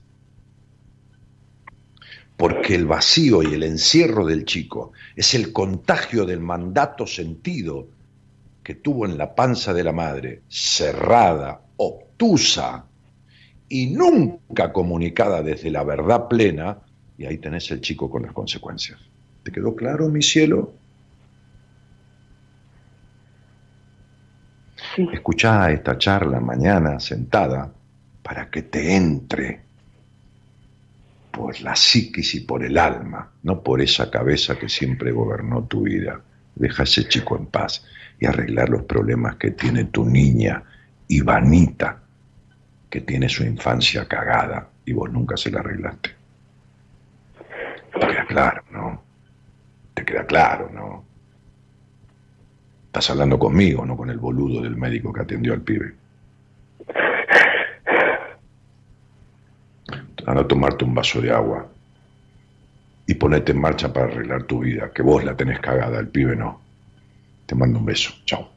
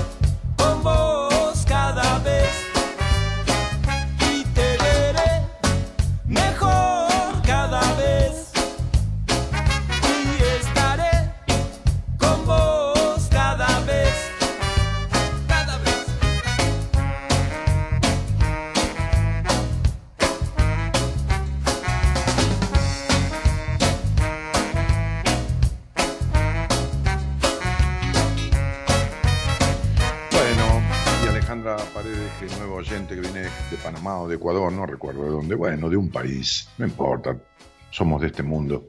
Dice, sí, la he pasado mal, buen diagnóstico, la relación con mi padre ha sido falta. ¿Viste que te dije? Al toque, al toque. Bueno, qué sé yo, ojalá que el programa te sirva. Eh, Liliana Beribey dice, qué placer escucharte desde más de 10 años, mi maestro admirado por lo recibido en tu seminario vivencial, increíblemente transformador, Dios santo, cómo extraño ese seminario con todo el equipo, la gente que venía de diferentes lugares del mundo, si van de ahí como, qué sé yo, si hubieran entrado a un país de la transformación y salido de otra manera, qué comparación, bueno, les resultaba, cuando yo comparé con la nata, que le dije que el nene no era la nata, este, en fin, nada. Eh, Dani, este, Gladys dice, tenés para cada tema, qué buen consejo para la señora. No, yo no le di ningún consejo, Gladys, le di una opinión. Yo le di una opinión, yo no doy consejos. Los consejos son eh, postulados que no tienen alternativa, que es solo lo que yo digo o solo lo que el otro dice. No, yo doy una opinión, que después vale un voto, ¿vale? Yo tengo un voto como cualquier otro. Después puede juntar 60 opiniones más. Qué fuerte tu devolución, Dani, pero necesario para ver la realidad. Muy triste para una madre saber que la culpable de lo que sufre no es la culpable. Zulma, sos tan prejuiciosa como la mujer que acaba de salir al aire. Sos tan vacía como ella. Tenés tanto conflicto con el disfrute y la sexualidad que tu cara de sonrisa esconde un alma triste. No es culpable de nada. No hizo nada a propósito.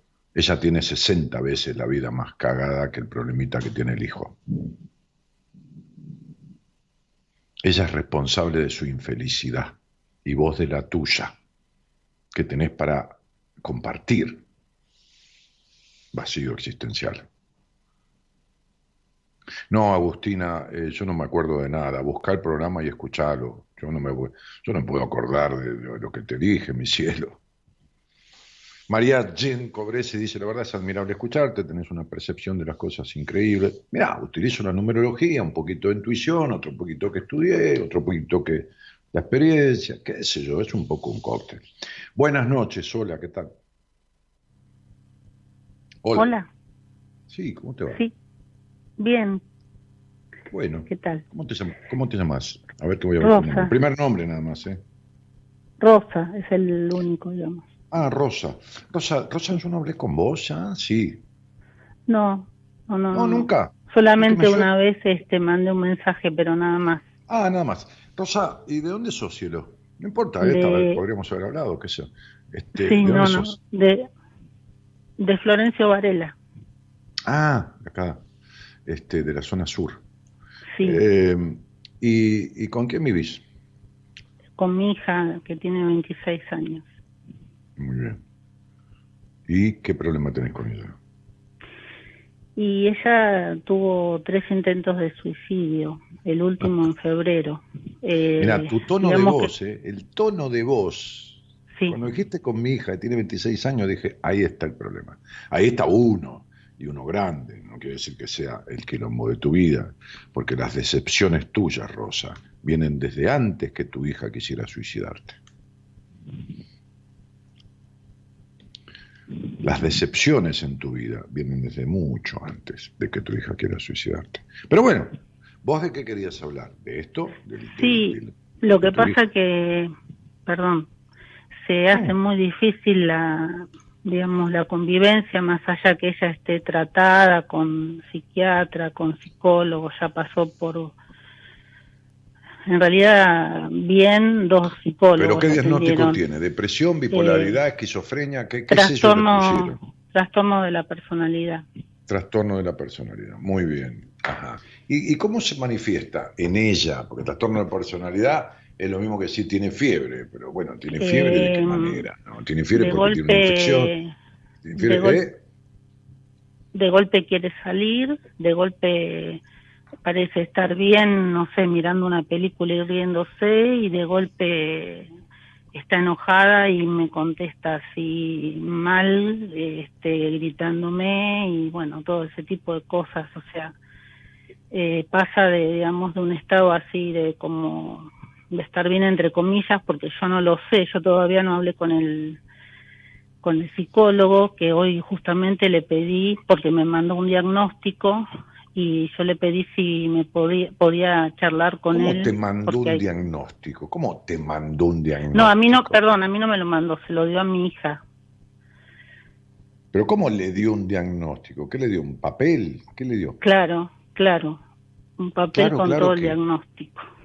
¿Qué, qué- dice el diagnóstico? ¿Qué- Le manda un diagnóstico por escrito. A ver, ¿pero qué es para Sí, la obra social? ¿Para qué? No, no, no, no, no, no, no, porque él le hizo varios test, este, yo no entiendo demasiado. Mm. Y bueno, y de acuerdo a los test que le fue, porque ella me dijo que en, en dos sesiones le iba a hacer esos test. Este, y bueno, Espera, y- tu hija tuvo tres intentos de suicidio y nunca Sí. antes había hecho terapia. Empezó ahora en dos sesiones. Empezó, no, no, no, no, no. Ella empezó eh, hace más o menos eh, más de dos años. Lo que pasa es que tenía otro psi- psiquiatra y después me terminó diciendo que no, o sea, no, no, el psiquiatra no se comunicaba conmigo, había muchos problemas este, en sí, me, se enojaba porque ella a lo mejor fal- eh, no, no se comunicaba con él porque la atendía a distancia y se quedaba dormida, la atendía encima por, eh, por no por videollamada, sino por teléfono, porque ella le había dicho que no quería por videollamada. Y yo digo, ¿cómo va a ser una sesión por teléfono que no te puede ver? Y bueno, y así todo, y yo llegué a un punto en que no, no sé cómo tratarla, no sé, ya sé, yo, tuve Pero, muchos eh, problemas, Rosa, pero Eh, yo, Rosa, yo te agradezco infinitamente la confianza que depositas en mí. Yo no tengo ni idea. Yo no, No, puedo no, decirte no. cómo. no, Mirá, no, pero lo que pasa que como déjame- yo también ya hablar. tuve problemas, Eh, ay, perdón, deja- déjame decir algo. Yo no tengo ni idea de cómo vos podés tratar a una persona que no tengo ni idea de cómo es. Claro. Yo jamás me voy a guiar por algo que dice otro que no conozco. Si un terapeuta de mi equipo, por decir algo, o un psiquiatra de mi suma confianza, me manda un paciente y me dice, Dani, mira, acá tenemos tal y tal cuestión, ayúdame desde lo psicológico, que yo la medico, o que esto... Yo no me hace falta ni verla, ya está lo que me dijo, palabra santa, pero yo- a mí que me importa lo que dijo un tipo que no conozco, qué sé yo. Claro, Entonces, pero como yo ¿a también a tuve problemas ¿Qué te trae a mí? ¿cómo? ¿Qué te trae a mí? Y yo hace muchos años que empecé con problemas depresivos, desde mi divor- desde mi separación en realidad. Este, y, y nunca nunca pu- pude llegar a estar bien o llegar a estar sin medicación, que era lo que yo quería. Siempre Pero, pero Rosa, ¿alguna vez vos estuviste bien, casada y todo? ¿Cuánto tiempo desde que te casaste duró estar bien en ese matrimonio? La verdad, ¿cuánto fue? Vos te casaste, qué sé yo, el año uno, ponele. Sí. ¿En qué número de año de casada ya sabías que esto estaba para la mierda y no estaba bien? a los tres años. Listo. Ahora decime, ¿cuántos años más seguiste? 15. Bien, entonces te das cuenta. Vos vas a comer en un restaurante que a los tres años cambió de No, metro y la comida es una mierda. Bueno, sí, casi, casi 15. Si no, no, no llegué Vos a- vas a comer en un restaurante que a los tres años cambió el cocinero y la comida que era rica dejó de ser una mierda. ¿Seguís 12 años más? ¿Una comida que empezó Eh, a ser una mierda? No, no. ¿Y Sí, para qué te no, quedaste? no. Pero no, te lo estoy reprochando. Entonces, No. ¿sabes de dónde tenés la depresión vos? Tu depresión viene de muy atrás, tu depresión viene de tu infancia. Entonces, te voy a hacer esta pregunta, mira que, mira que simple. ¿A dónde mierda estuvo tu papá? Decime dónde estuvo tu papá en tu infancia. Mi papá biológico no, no existía. O sea, estaba, pero no estaba, digamos. Bueno, perfecto. Bien. De ahí arranca, de esa carencia, de esa soledad interna que siempre tuviste de niña, lo que te ocupaste de intentar de ser querida. Pero hiciste de todo de nena para ser querida, como cosa que no sucedió, por supuesto. Los enojos que tenés, porque esta profunda depresión es una tristeza del pasado enquistada en tu alma, en tu esencia y en tu psiquis, que como nunca salió y nunca se procesó, se transforma en depresión. Ya dije yo el otro día, y no es que lo digo yo, es que hay muchas personas que nos dedicamos a esto y que coincidimos. La depresión es un exceso de pasado y vos del pasado nunca saliste. Por eso apenas te escuché y me diste el día que naciste y escuché tu tono de voz, te dije, esta no es el problema de tu vida o la decepción, de, lógicamente que te afecta, pero vos tenés decepciones desde largo, de- casi desde que tenés un pleno uso de la razón, que tu vida viene de decepción en decepción. Sí, mi mamá me abandonó cuando tenía nueve meses. así que ¿Y quién te crió, mi cielo? Eh, hasta los cinco años, mi abuelo y mi abuela paternos, eh, mi papá estaba, iba y venía, y después, eh, como al lado vivía mi tía, la hermana de mi papá, que estaba casada y tenía una hija eh, más grande que yo, bueno, empecé a vivir más con ellos porque mis abuelos eran muy grandes y, bueno, no podían cuidarme. Bueno, pero y después eh, hace eh, ocho años que intenté buscar a mis sí, hermanos, porque yo estos tengo hermanos abuelos y también. esta tía Sí. fueron tus padres sustitutos. Tu madre fue tu progenitora, tu padre Sí. fue tu progenitor, uno puso la semillita, el otro puso la casita y ahí nació la nenita. Y se acabó. Esa fue su función en la vida, procrear o crear, crear que es hacer de la nada, pero traer esta vida al mundo. Después otros cumplieron la función de criarla. ¿Qué pasó a los ocho años que es tan notorio? A los ocho años míos, Sí, claro.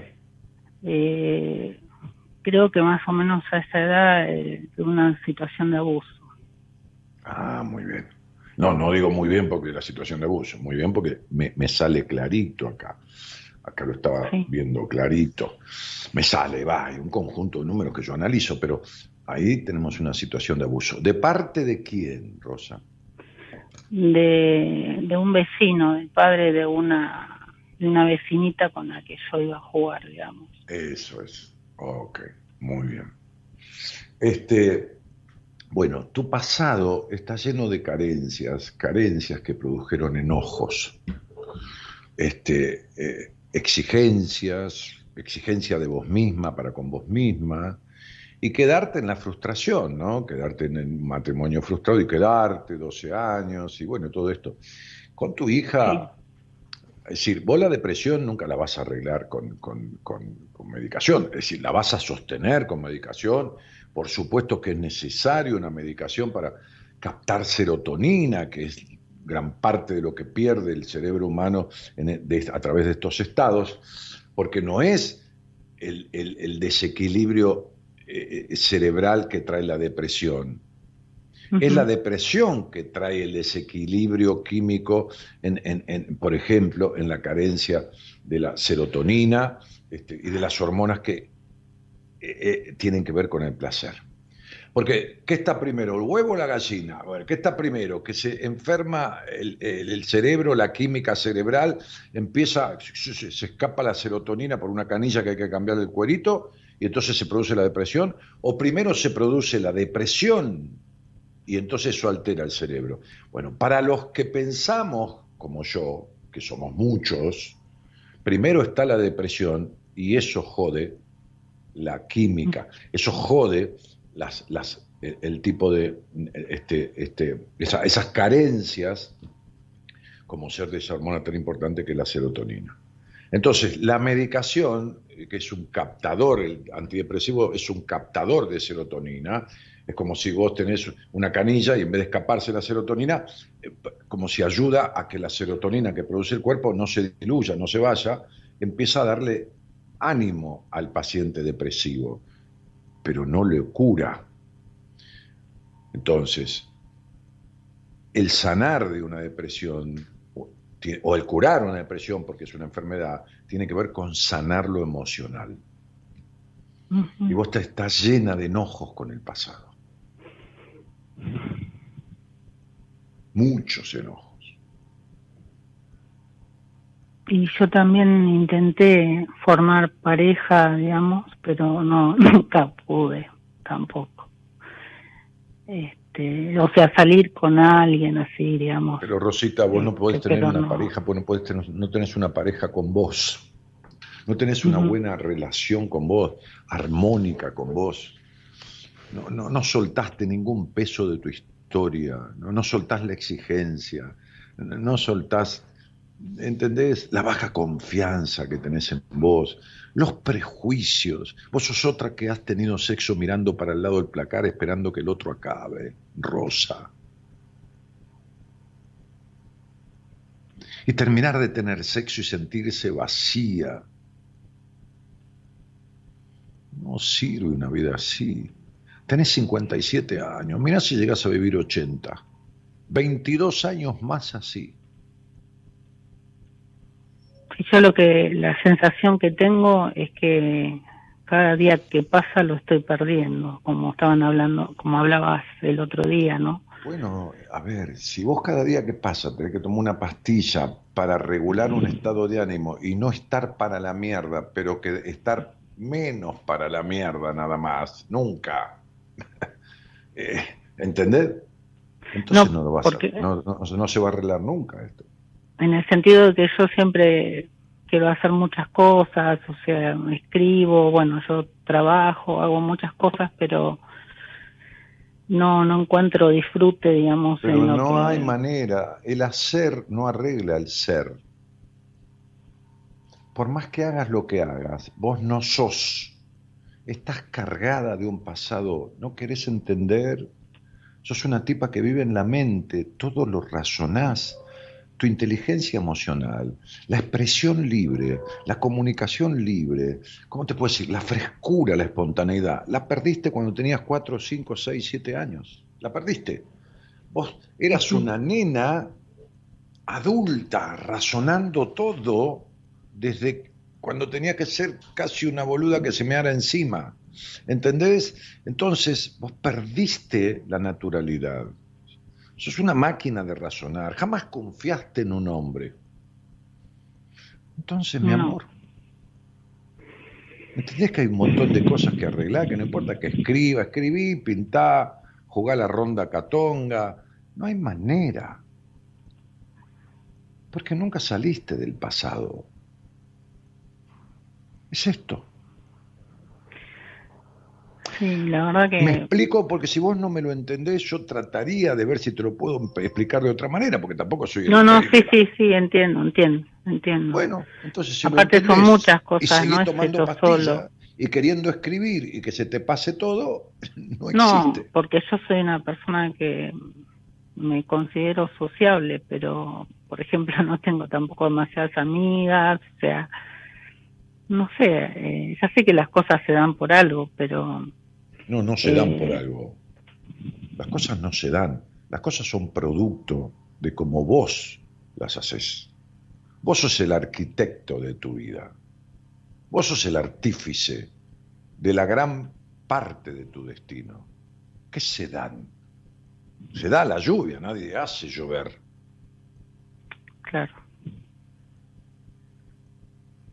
No, tenés los conceptos mal puestos. Este, vos sos otra que tenés que poder con todo. Y no podés con nada. Porque como te tuviste arreglar choca sola de chica con los abandonos, con un padre que era más niño boludo que otra cosa, con los abuelos que estaban re viejos, ya no te podían ni sostener, pues no se sostenían ellos mismos, con un abuso, un intento de abuso, que te lo tragaste, con esto, con la soledad interna. con- Entonces te abandonaste, dejas de lado, pones el cuerpo para que otro eyacule y eso es un abuso sexual. Pero yo tuve una, una pareja Sí, que sí. fue con el único que, digamos, estuve más o menos eh, Sí, sí, sí. Mira, bien, a mí, pero después, sí, eh, a mí- no, a mí es los verdad, nunca... A mí los más o menos no me bien. sirven. O sea, eh, lo que pasa es que vos No, no. con el, con el más o menos terminaste con una depresión. Vos no tenés nivel de comparación. Claro. Bueno, entonces vos no, no, no, ¿entendés? Este, este, vos todavía, si, es como si, si un adulto no conoce otra cosa que el helado de- de- del palito de frutilla que te deja la lengua roja del kiosco. Bueno, ese es el helado que vos comiste en tu vida, pero hay helado artesanal, hay helado a crema, hay otros helados. ¿Me entendés? Si vos hubieras tenido un concepto equilibrado en la vida entre la responsabilidad y el disfrute, o sea, responsabilidad 8, disfrute 8, no estarías ni hablando conmigo, ni me conocerías, ni hubieras pasado ni cerca de una depresión. Para vos la vida es responsabilidad 10 y disfrute 2. ¿Entendiste? Sí, es verdad. Estás hablando conmigo. No estás hablando con cualquiera. Yo sé, yo te podría describir de, de cabo a rabo cómo coges. Por supuesto que no lo voy a hacer. Pero yo sé cómo has dado sexo oral. Entonces sería, ¿de qué me estás hablando, Rosa? ¿Con quién te crees que estás hablando? Deja de mentirte a vos misma. Deja de armar esta muñequita de torta que armaste para el mundo. Porque esta mentira, eh, eh, que, que no es que me mentís a mí, esta mentira en la cual vivís, creyendo que las cosas se dan, y cual- es la que te llevó a este divorcio con vos misma, a, a- a 12 años con mi, mi marido. Lo que pasa es que el matrimonio te dio menos culpa para tener sexo. Hay minas que se casan y siempre cogen mal, pero menos mal cuando están casadas, porque si, si no está casada es muy puta por tu crianza. Entonces casada Sí. es menos peor, pero nada más. Porque si vos estuviste do- 12 años de más con un tipo, a mí no me digas que en esos 12 años vos tuviste buen, nunca tuviste buen sexo, pero en esos 12 años fue peor todavía. Entonces, ¿de qué me estás hablando? O sea, es- No, y estemos- aparte, somos los dos el- señores grandes, vos una señora grande y yo otra. No Sí, podemos sí. estar a la una y media de la mañana perdiendo el tiempo hablando boludeces, en, en vez de aprovecharlo, en, en decir, eh, ¿cómo mierda es esto? No, y aparte que elegí a alguien, elegí, no sé, porque uno no sé si, elige o las cosas, bueno, sí, se dan, no es que No se, se dan, da bueno, nada. Claro. Yo no sé por qué tengo la costumbre de decir se dan eh, alguien porque- que era agresivo, para digamos. No, para no Entonces, responsable. La culpa la tienen los demás si se dan. La tiene el destino, Dios, la Pachamama, tu tío, tu abuela, tu- tu- el que te quiso abusar, qué sé yo. Cualquiera menos vos. Vos no tenés ninguna responsabilidad. No, sí, yo tengo responsabilidad. No, no, pero por eso decir, cuando uno dice las cosas se dan y esto se dio, lo- decime, este, entonces, ¿para colmo elegiste qué? A ver, decímelo. Ah, no, porque con mi ex la, la relación era muy eh, agresiva, digamos. Muy bien. Entonces, quiere decir que vos elegiste un tipo violento, ¿no? Y te quedaste 12 años con un tipo violento. Bueno, qué bueno. Qué buen coger. Qué, divino. Cuánta satisfacción en tu vida. Ahora, está, está mal. Es decir, ¿puedo, elegir yo una mujer violenta, que eso que me quiera pegar, no sé, ponele. Sí, cómo no. Pu- ¿Puede sucederme? Sí, pu- puede suceder que, que me conozca con un tipo y no me dé cuenta y sea un cagador. Sí, pero el problema es si me quedo. El problema no es conocer a alguien que sea una cagada de persona. El problema es quedarse. El problema no es a un restaurante el que mozo te atienda para la mierda. El problema es si volvés. Entonces vos te quedaste 12 años en el medio de la agresión. Ese es el problema. No haber coincidido con un señor agresivo. Eso le puede pasar a cualquiera. El problema es quedarte a ser agredida. Lo que pasa que después para no discutir, eh, no sé por qué, yo me daba de ir a dormir y ahí empecé a... Mi hija tenía tres años, ahí empecé Y esta como, hija como se sentir un hogar peso madre en- sufrida, víctima, i- infeliz, melancólica, con un padre golpeador. ¿Cómo carajo crees que esté la piba? ¿De dónde te crees que le vino? ¿De que un día comió un, un, un sanguchito en mal estado? No, por eso. ¿Qué te, crees que, sí. se- qué te crees que se dio que la piba tiene este trastorno de personalidad múltiple o, o lo que carajo fuera o, o- o- o bipolaridad, lo que fuera, qué sé yo? Que, que le cambia el ánimo o no tenía un padre que estaba tranquilo y se levantaba y te tiraba con algo por la cabeza. Y no es lo mismo. Y entonces, ¿dónde te crees que adquirió todo esto? ¿Dónde te crees que te- ¿De dónde te crees que tiene los enojos? De la tristeza que vivió en su puta infancia. Y entonces, ¿de qué? de- de qué- Sentate Sí, la, la violencia era más psicológica que, física. ¿qué tiene que ver? Y si es 70 veces peor, mejor que te den un bife. Digo, no corresponde, pero por decir algo, mejor que te duela Sí, el sí. cuerpo media hora y no la mente calcinada con sos un sorete, una puta de mierda, no servís para un carajo. ¿Qué te pasa? ¿Qué te pasa, mi amor? 60 veces peor. Por supuesto que no corresponde ninguna de las dos cosas. Claro. No sé por qué nosotros lo adjudicamos lo de mi hija que había terminado una relación de cinco años y ahí como que empezó justo. Es para, como siempre, para sacarse la responsabilidad de encima. ¿Para qué Claro. carajo va a ser? ¿Para qué carajo No, yo en un principio lo, pe- perdona, en un principio lo pensé, pero como ella Sí, de sí, chica era, hacía bromas, era, no sé, era como Cinco minutos. pensaba. contrastaba con, con todo lo que tenés- cuando vos tenés pasaba un acá. tumor en una uña y no lo curás, el tumor te llega al cerebro, ¿está claro? Esta piba tiene un tumor emocional de su infancia. Y un día, porque prendió una lamparita y la lamparita se quemó, le explotó el trastorno a la personalidad. O porque se dejó de estar con un tipo. Eso es lo que se llama situación gatillo. El problema lo trae de toda la vida. Ujú. ¿O vos te crees que se quiere suicidar porque se separó del novio?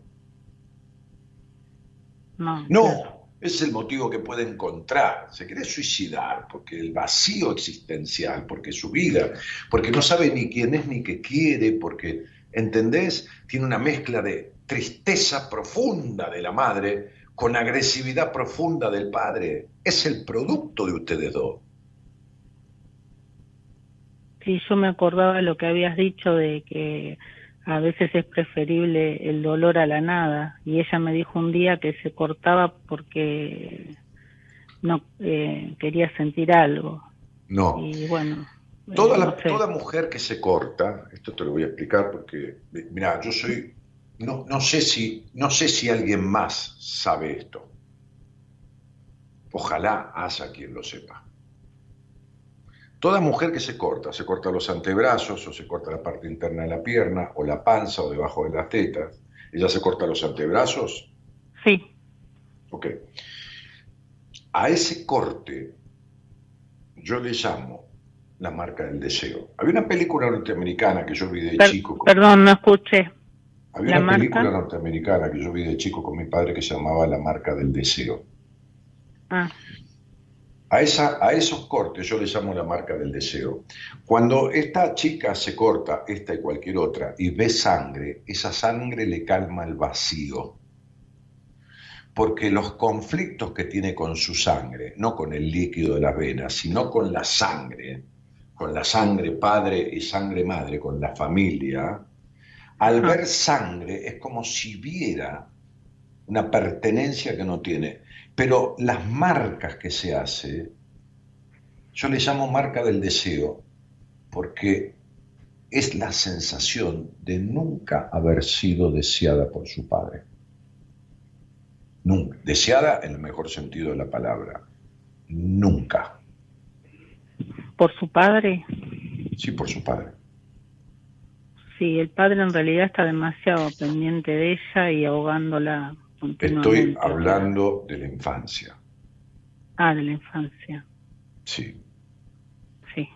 Entonces, yo no te puedo explicar los quilombos de 58 años de tu vida en este programa. No, no, no, no, no, no, no, entiendo, No, entiendo. no, ya sé, pero te vas a llevar una mezcla de cosas y no vas a resolver nada.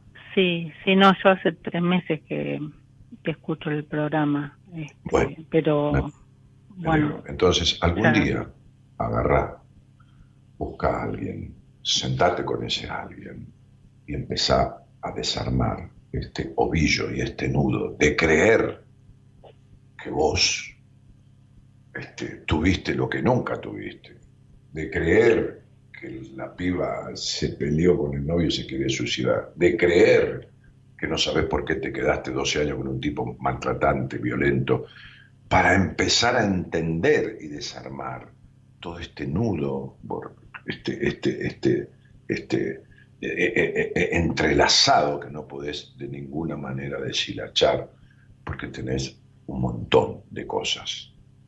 Un día le Sí. dije a mi terapeuta, ¿qué es lo que me pasa a mi psicoanalista?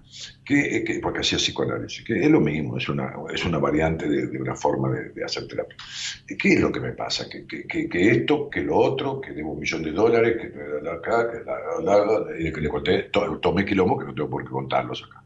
Este, entonces me dijo, mire, son muchas cosas, vamos a empezar de a una por una. Bueno, lo tuyo es lo mismo.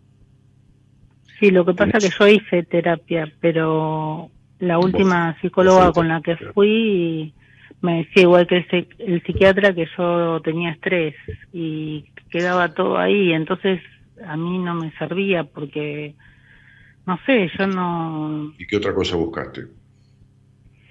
Si no te No, sirve no. eh, la pizza de una No, pizzería, no, no. Anteriormente sí, cuando yo empecé con el problema depresivo, eh, busqué una psicóloga que ya me había atendido hace hacía 10 años atrás y, y gracias a ella pude terminar la carrera y pude separar, divorciarme. Este, Muy bien, me alegro mucho. Ok, ¿qué, qué carrera terminaste? eh, soy profesora de lengua y literatura. Este, Mira qué lindo, y jamás te expresaste libremente. Mira qué lindo. No. Sos profesora de lengua y literatura y jamás te pudiste expresar libremente. Mira, mira, mira, mira qué loco, ¿no? Mira qué lindo. Bueno, muy bien. Ahora, el problema no es que gracias a ella, primero que gracias a ella ni en pedo, gracias a mí ningún paciente logró lo que logró, es gracias a él. Porque yo te puedo Ajá. hacer la mejor comida, que si vos agarrás mierda de la calle y comes mierda, yo por más que te cocine más rico los manjares, vos elegís lo que querés comer. Entonces es gracias a vos. Ahora, que tu terapeuta te acompañe a que te separes, no quiere decir que te haya arreglado la causa por la cual te quedaste 12 años con un hijo de puta, enfermo mental. ¿Entendés esto? Que es lo que vos nunca arreglaste. Entonces sería, no ves que no puedes armar una pareja si nunca tuviste una pareja. Sí. Y Bueno, entonces sería, no es el problema que me resuelvan el tumor, el problema es que me solucionen la causa que me trajo el tumor, que es el rencor, que es lo que mierda fuera emocionalmente. Entonces, el problema no es que me ayudó a separarme a terminar la carrera, el problema es que me resuelva las causas por las cuales yo me abandono, me dejo de lado, no termino una carrera, porque si no voy a volver a lo mismo con otra cosa. Sí, me pasó. Es lógico, pero por supuesto. Entonces tu terapeuta tenía que venir a mí y decirme, ¿qué tal? ¿Cómo le va? Yo soy la terapeuta de Rosa, no importa el apellido. Vengo a arreglar mi quilombo, porque yo no puedo arreglarle el quilombo a nadie, ¿me entiende? Así, eh, escúcheme, a ver cómo carajo hago para arreglar lo mío, porque yo pu- pu- puedo ponerle este, un poco de algodones que le duele al otro, pero no puede arreglarle la infección. ¿Se entiende lo que estoy diciendo? Sí. Entonces, tu, tu, tu, tu, tu psicóloga, con tu cariño y mucho respeto, pero me chupa un huevo, es una buena acompañante terapéutica.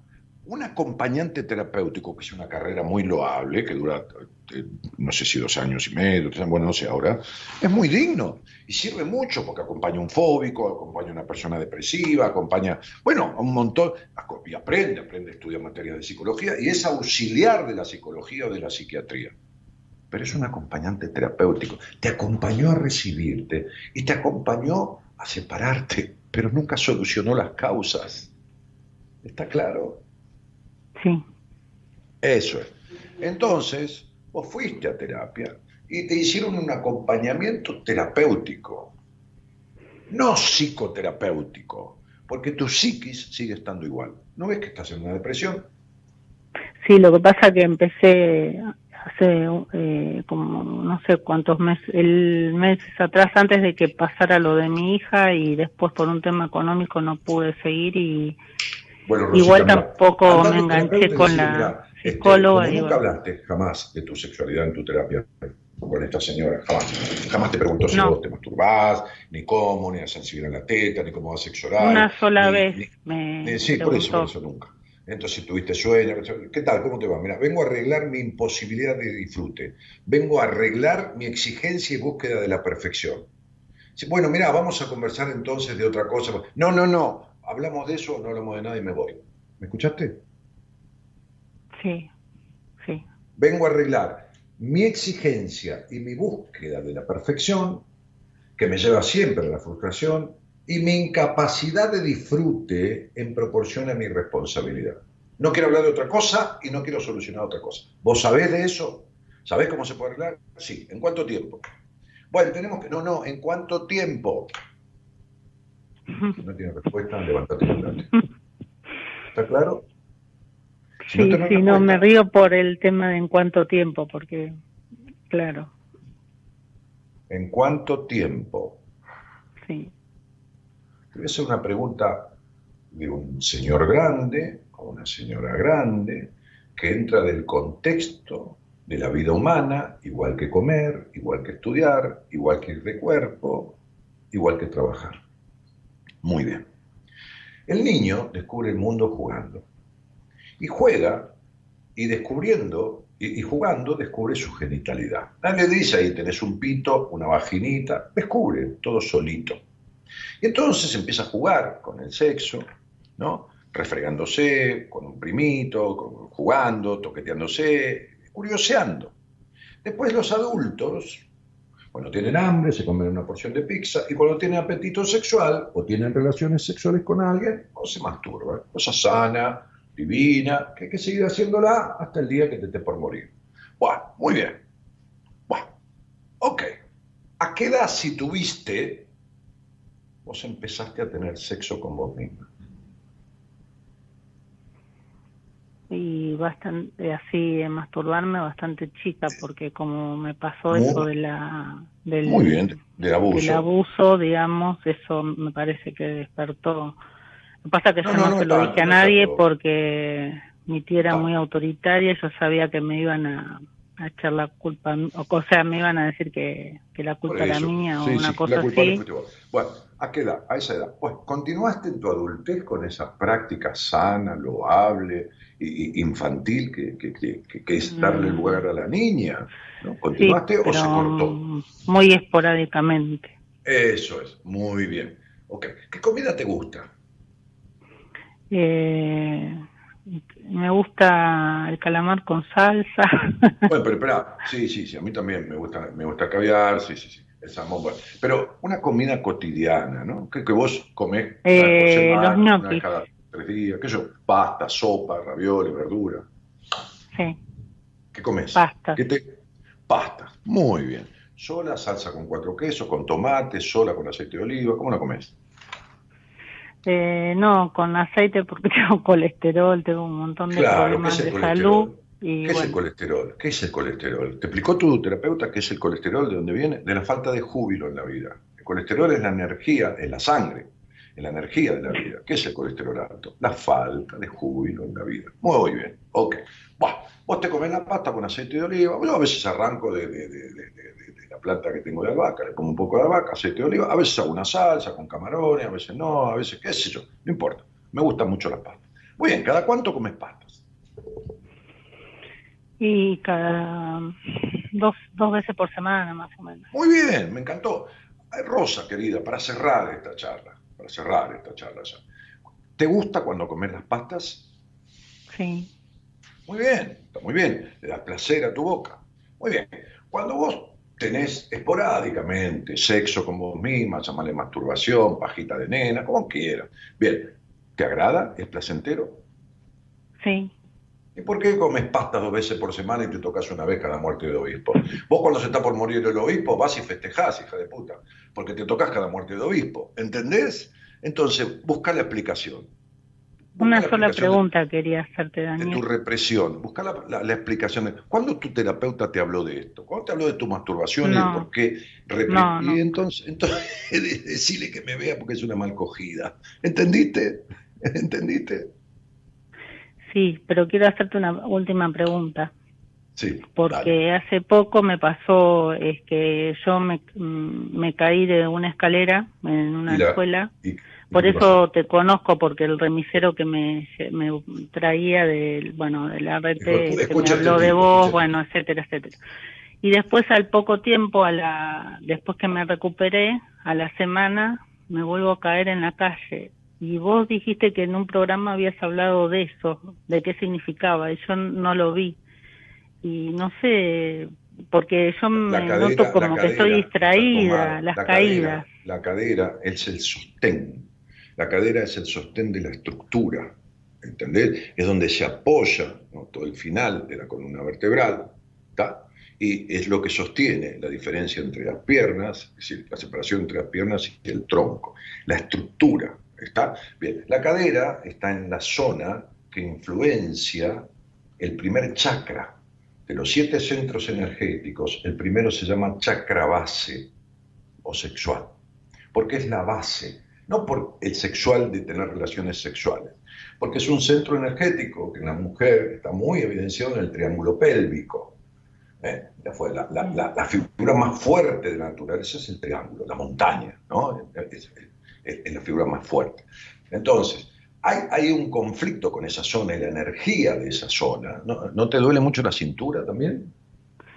Eh, no, me duele la parte superior de, La parte de la superior de la espalda. Yo en realidad me lastimé las rodillas dos veces. Primero super- la, rodilla super- izquierda, muy superior- mal, y después la derecha. La parte superior de la espalda es la sensación de no ser amada, porque te falta amor por vos. Y las rodillas es tu rigidez y tu inflexibilidad. ¿Quedó claro, Rosita? Sí, que tengo que Pero trabajar. como toda mujer que tiene tu estructura, que estoy viendo la numerología, no importa que yo te dé 7000 respuestas. Siempre No, ya vas entiendo. a sentir, Sí, siempre entiendo, vas- entiendo. No, siempre vas a sentir que cortaste y te queda faltando algo, que todo fue poco, porque así sentís sí. la vida. ¿Viste? ¿Viste que hay una insatisfacción permanente en vos? ¿Lo sabés eso? Sí, sí, Bueno, Muy bien. Ok. Entonces decía Osho, encuentra a la niña y aparecerá la mujer. En el pasado tu niña fue abandonada, fue maltratada, fue sojuzgada, fue llenada de prejuicios y vos la seguís tratando de la misma manera. No hay niña dentro tuyo, hay una señora grande, perfeccionista, controladora e insatisfecha. Encuentra a la niña y aparecerá la mujer. La niña, si nadie, si nadie la, la castra, entonces come pizza, le da placer o come pastas y después va y se toca. Es decir, disfruta de jugar, de comer y de sexualizar. Ok. De las cosas que yo te nombré, fíjate cuál falta. Y eso es uno de los pilares. ¿Te quedó claro? Hay algo que no entendí. De las cosas que yo te nombré, después no entendí. Fíjate cuáles te falta. Te mando un beso grande, Rosa. Ah, bueno. Eh, muchísimas gracias. De nada. Buenas noches. Buenas noches.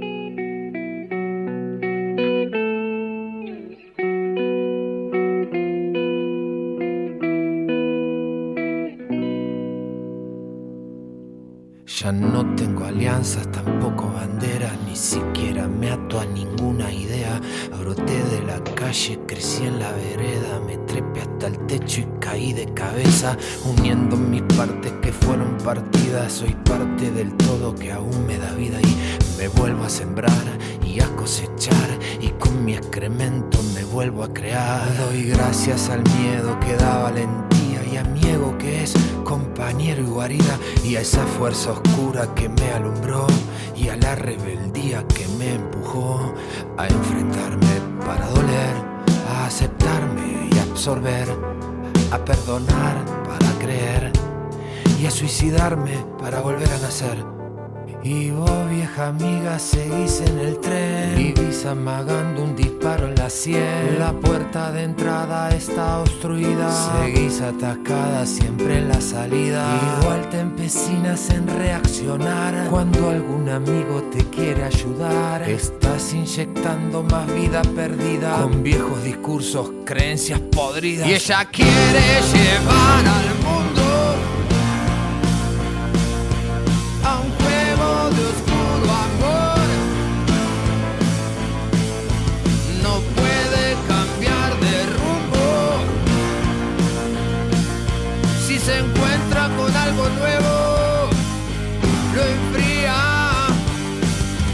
Ya no soy, quemé mis restos, creé otra piel.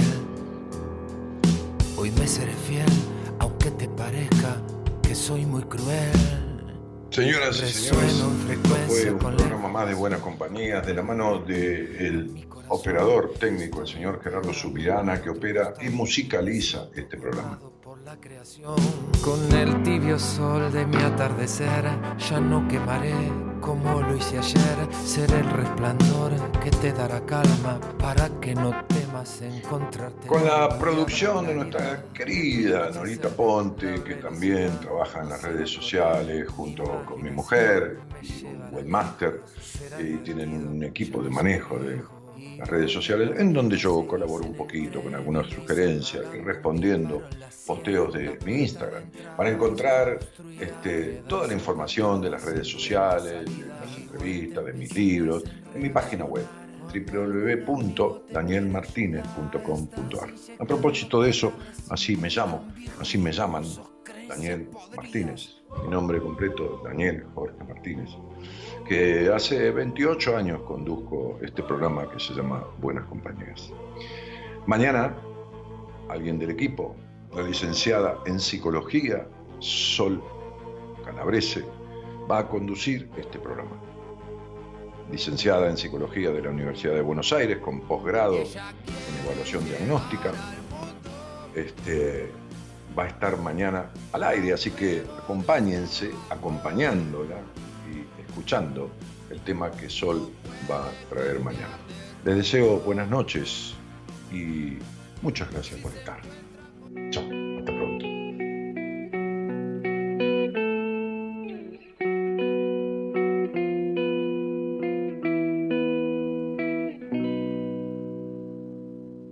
Ya no tengo alianzas, tampoco banderas, ni siquiera me ato a ninguna idea. Broté de la crecí en la vereda, me trepé hasta el techo y caí de cabeza, uniendo mis partes que fueron partidas. Soy parte del todo que aún me da vida y me vuelvo a sembrar y a cosechar y con mi excremento me vuelvo a crear. Doy gracias al miedo que da valentía y a mi ego que es compañero y guarida y a esa fuerza oscura que me alumbró y a la rebeldía que me empujó a enfrentarme para doler, a aceptarme y absorber, a perdonar para creer y a suicidarme para volver a nacer. Y vos, vieja amiga, seguís en el tren. Vivís amagando un disparo en la sien. La puerta de entrada está obstruida. Seguís atascada siempre en la salida. Igual te empecinas en reaccionar. Cuando algún amigo te quiere ayudar, estás inyectando más vida perdida. Con viejos discursos, creencias podridas. Y ella quiere llevar al mundo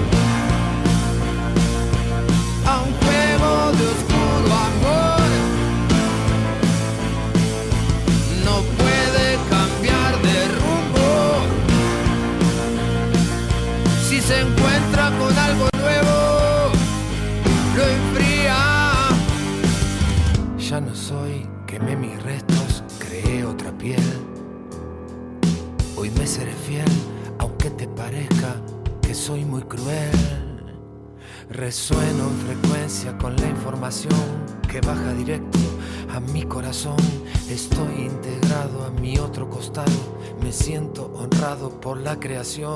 Con el tibio sol de mi atardecer, ya no quemaré como lo hice ayer. Seré el resplandor que te dará calma para que no temas encontrarte el alma. Y habrá claridad en mi anochecer. La velocidad no será correr.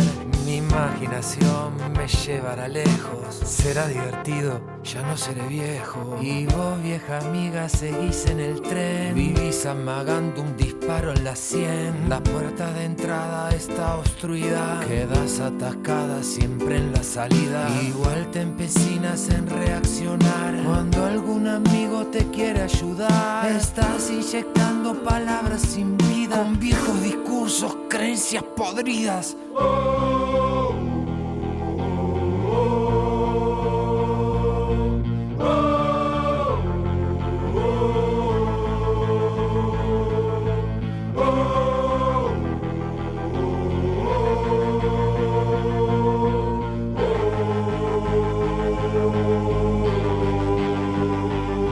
ella quiere llevar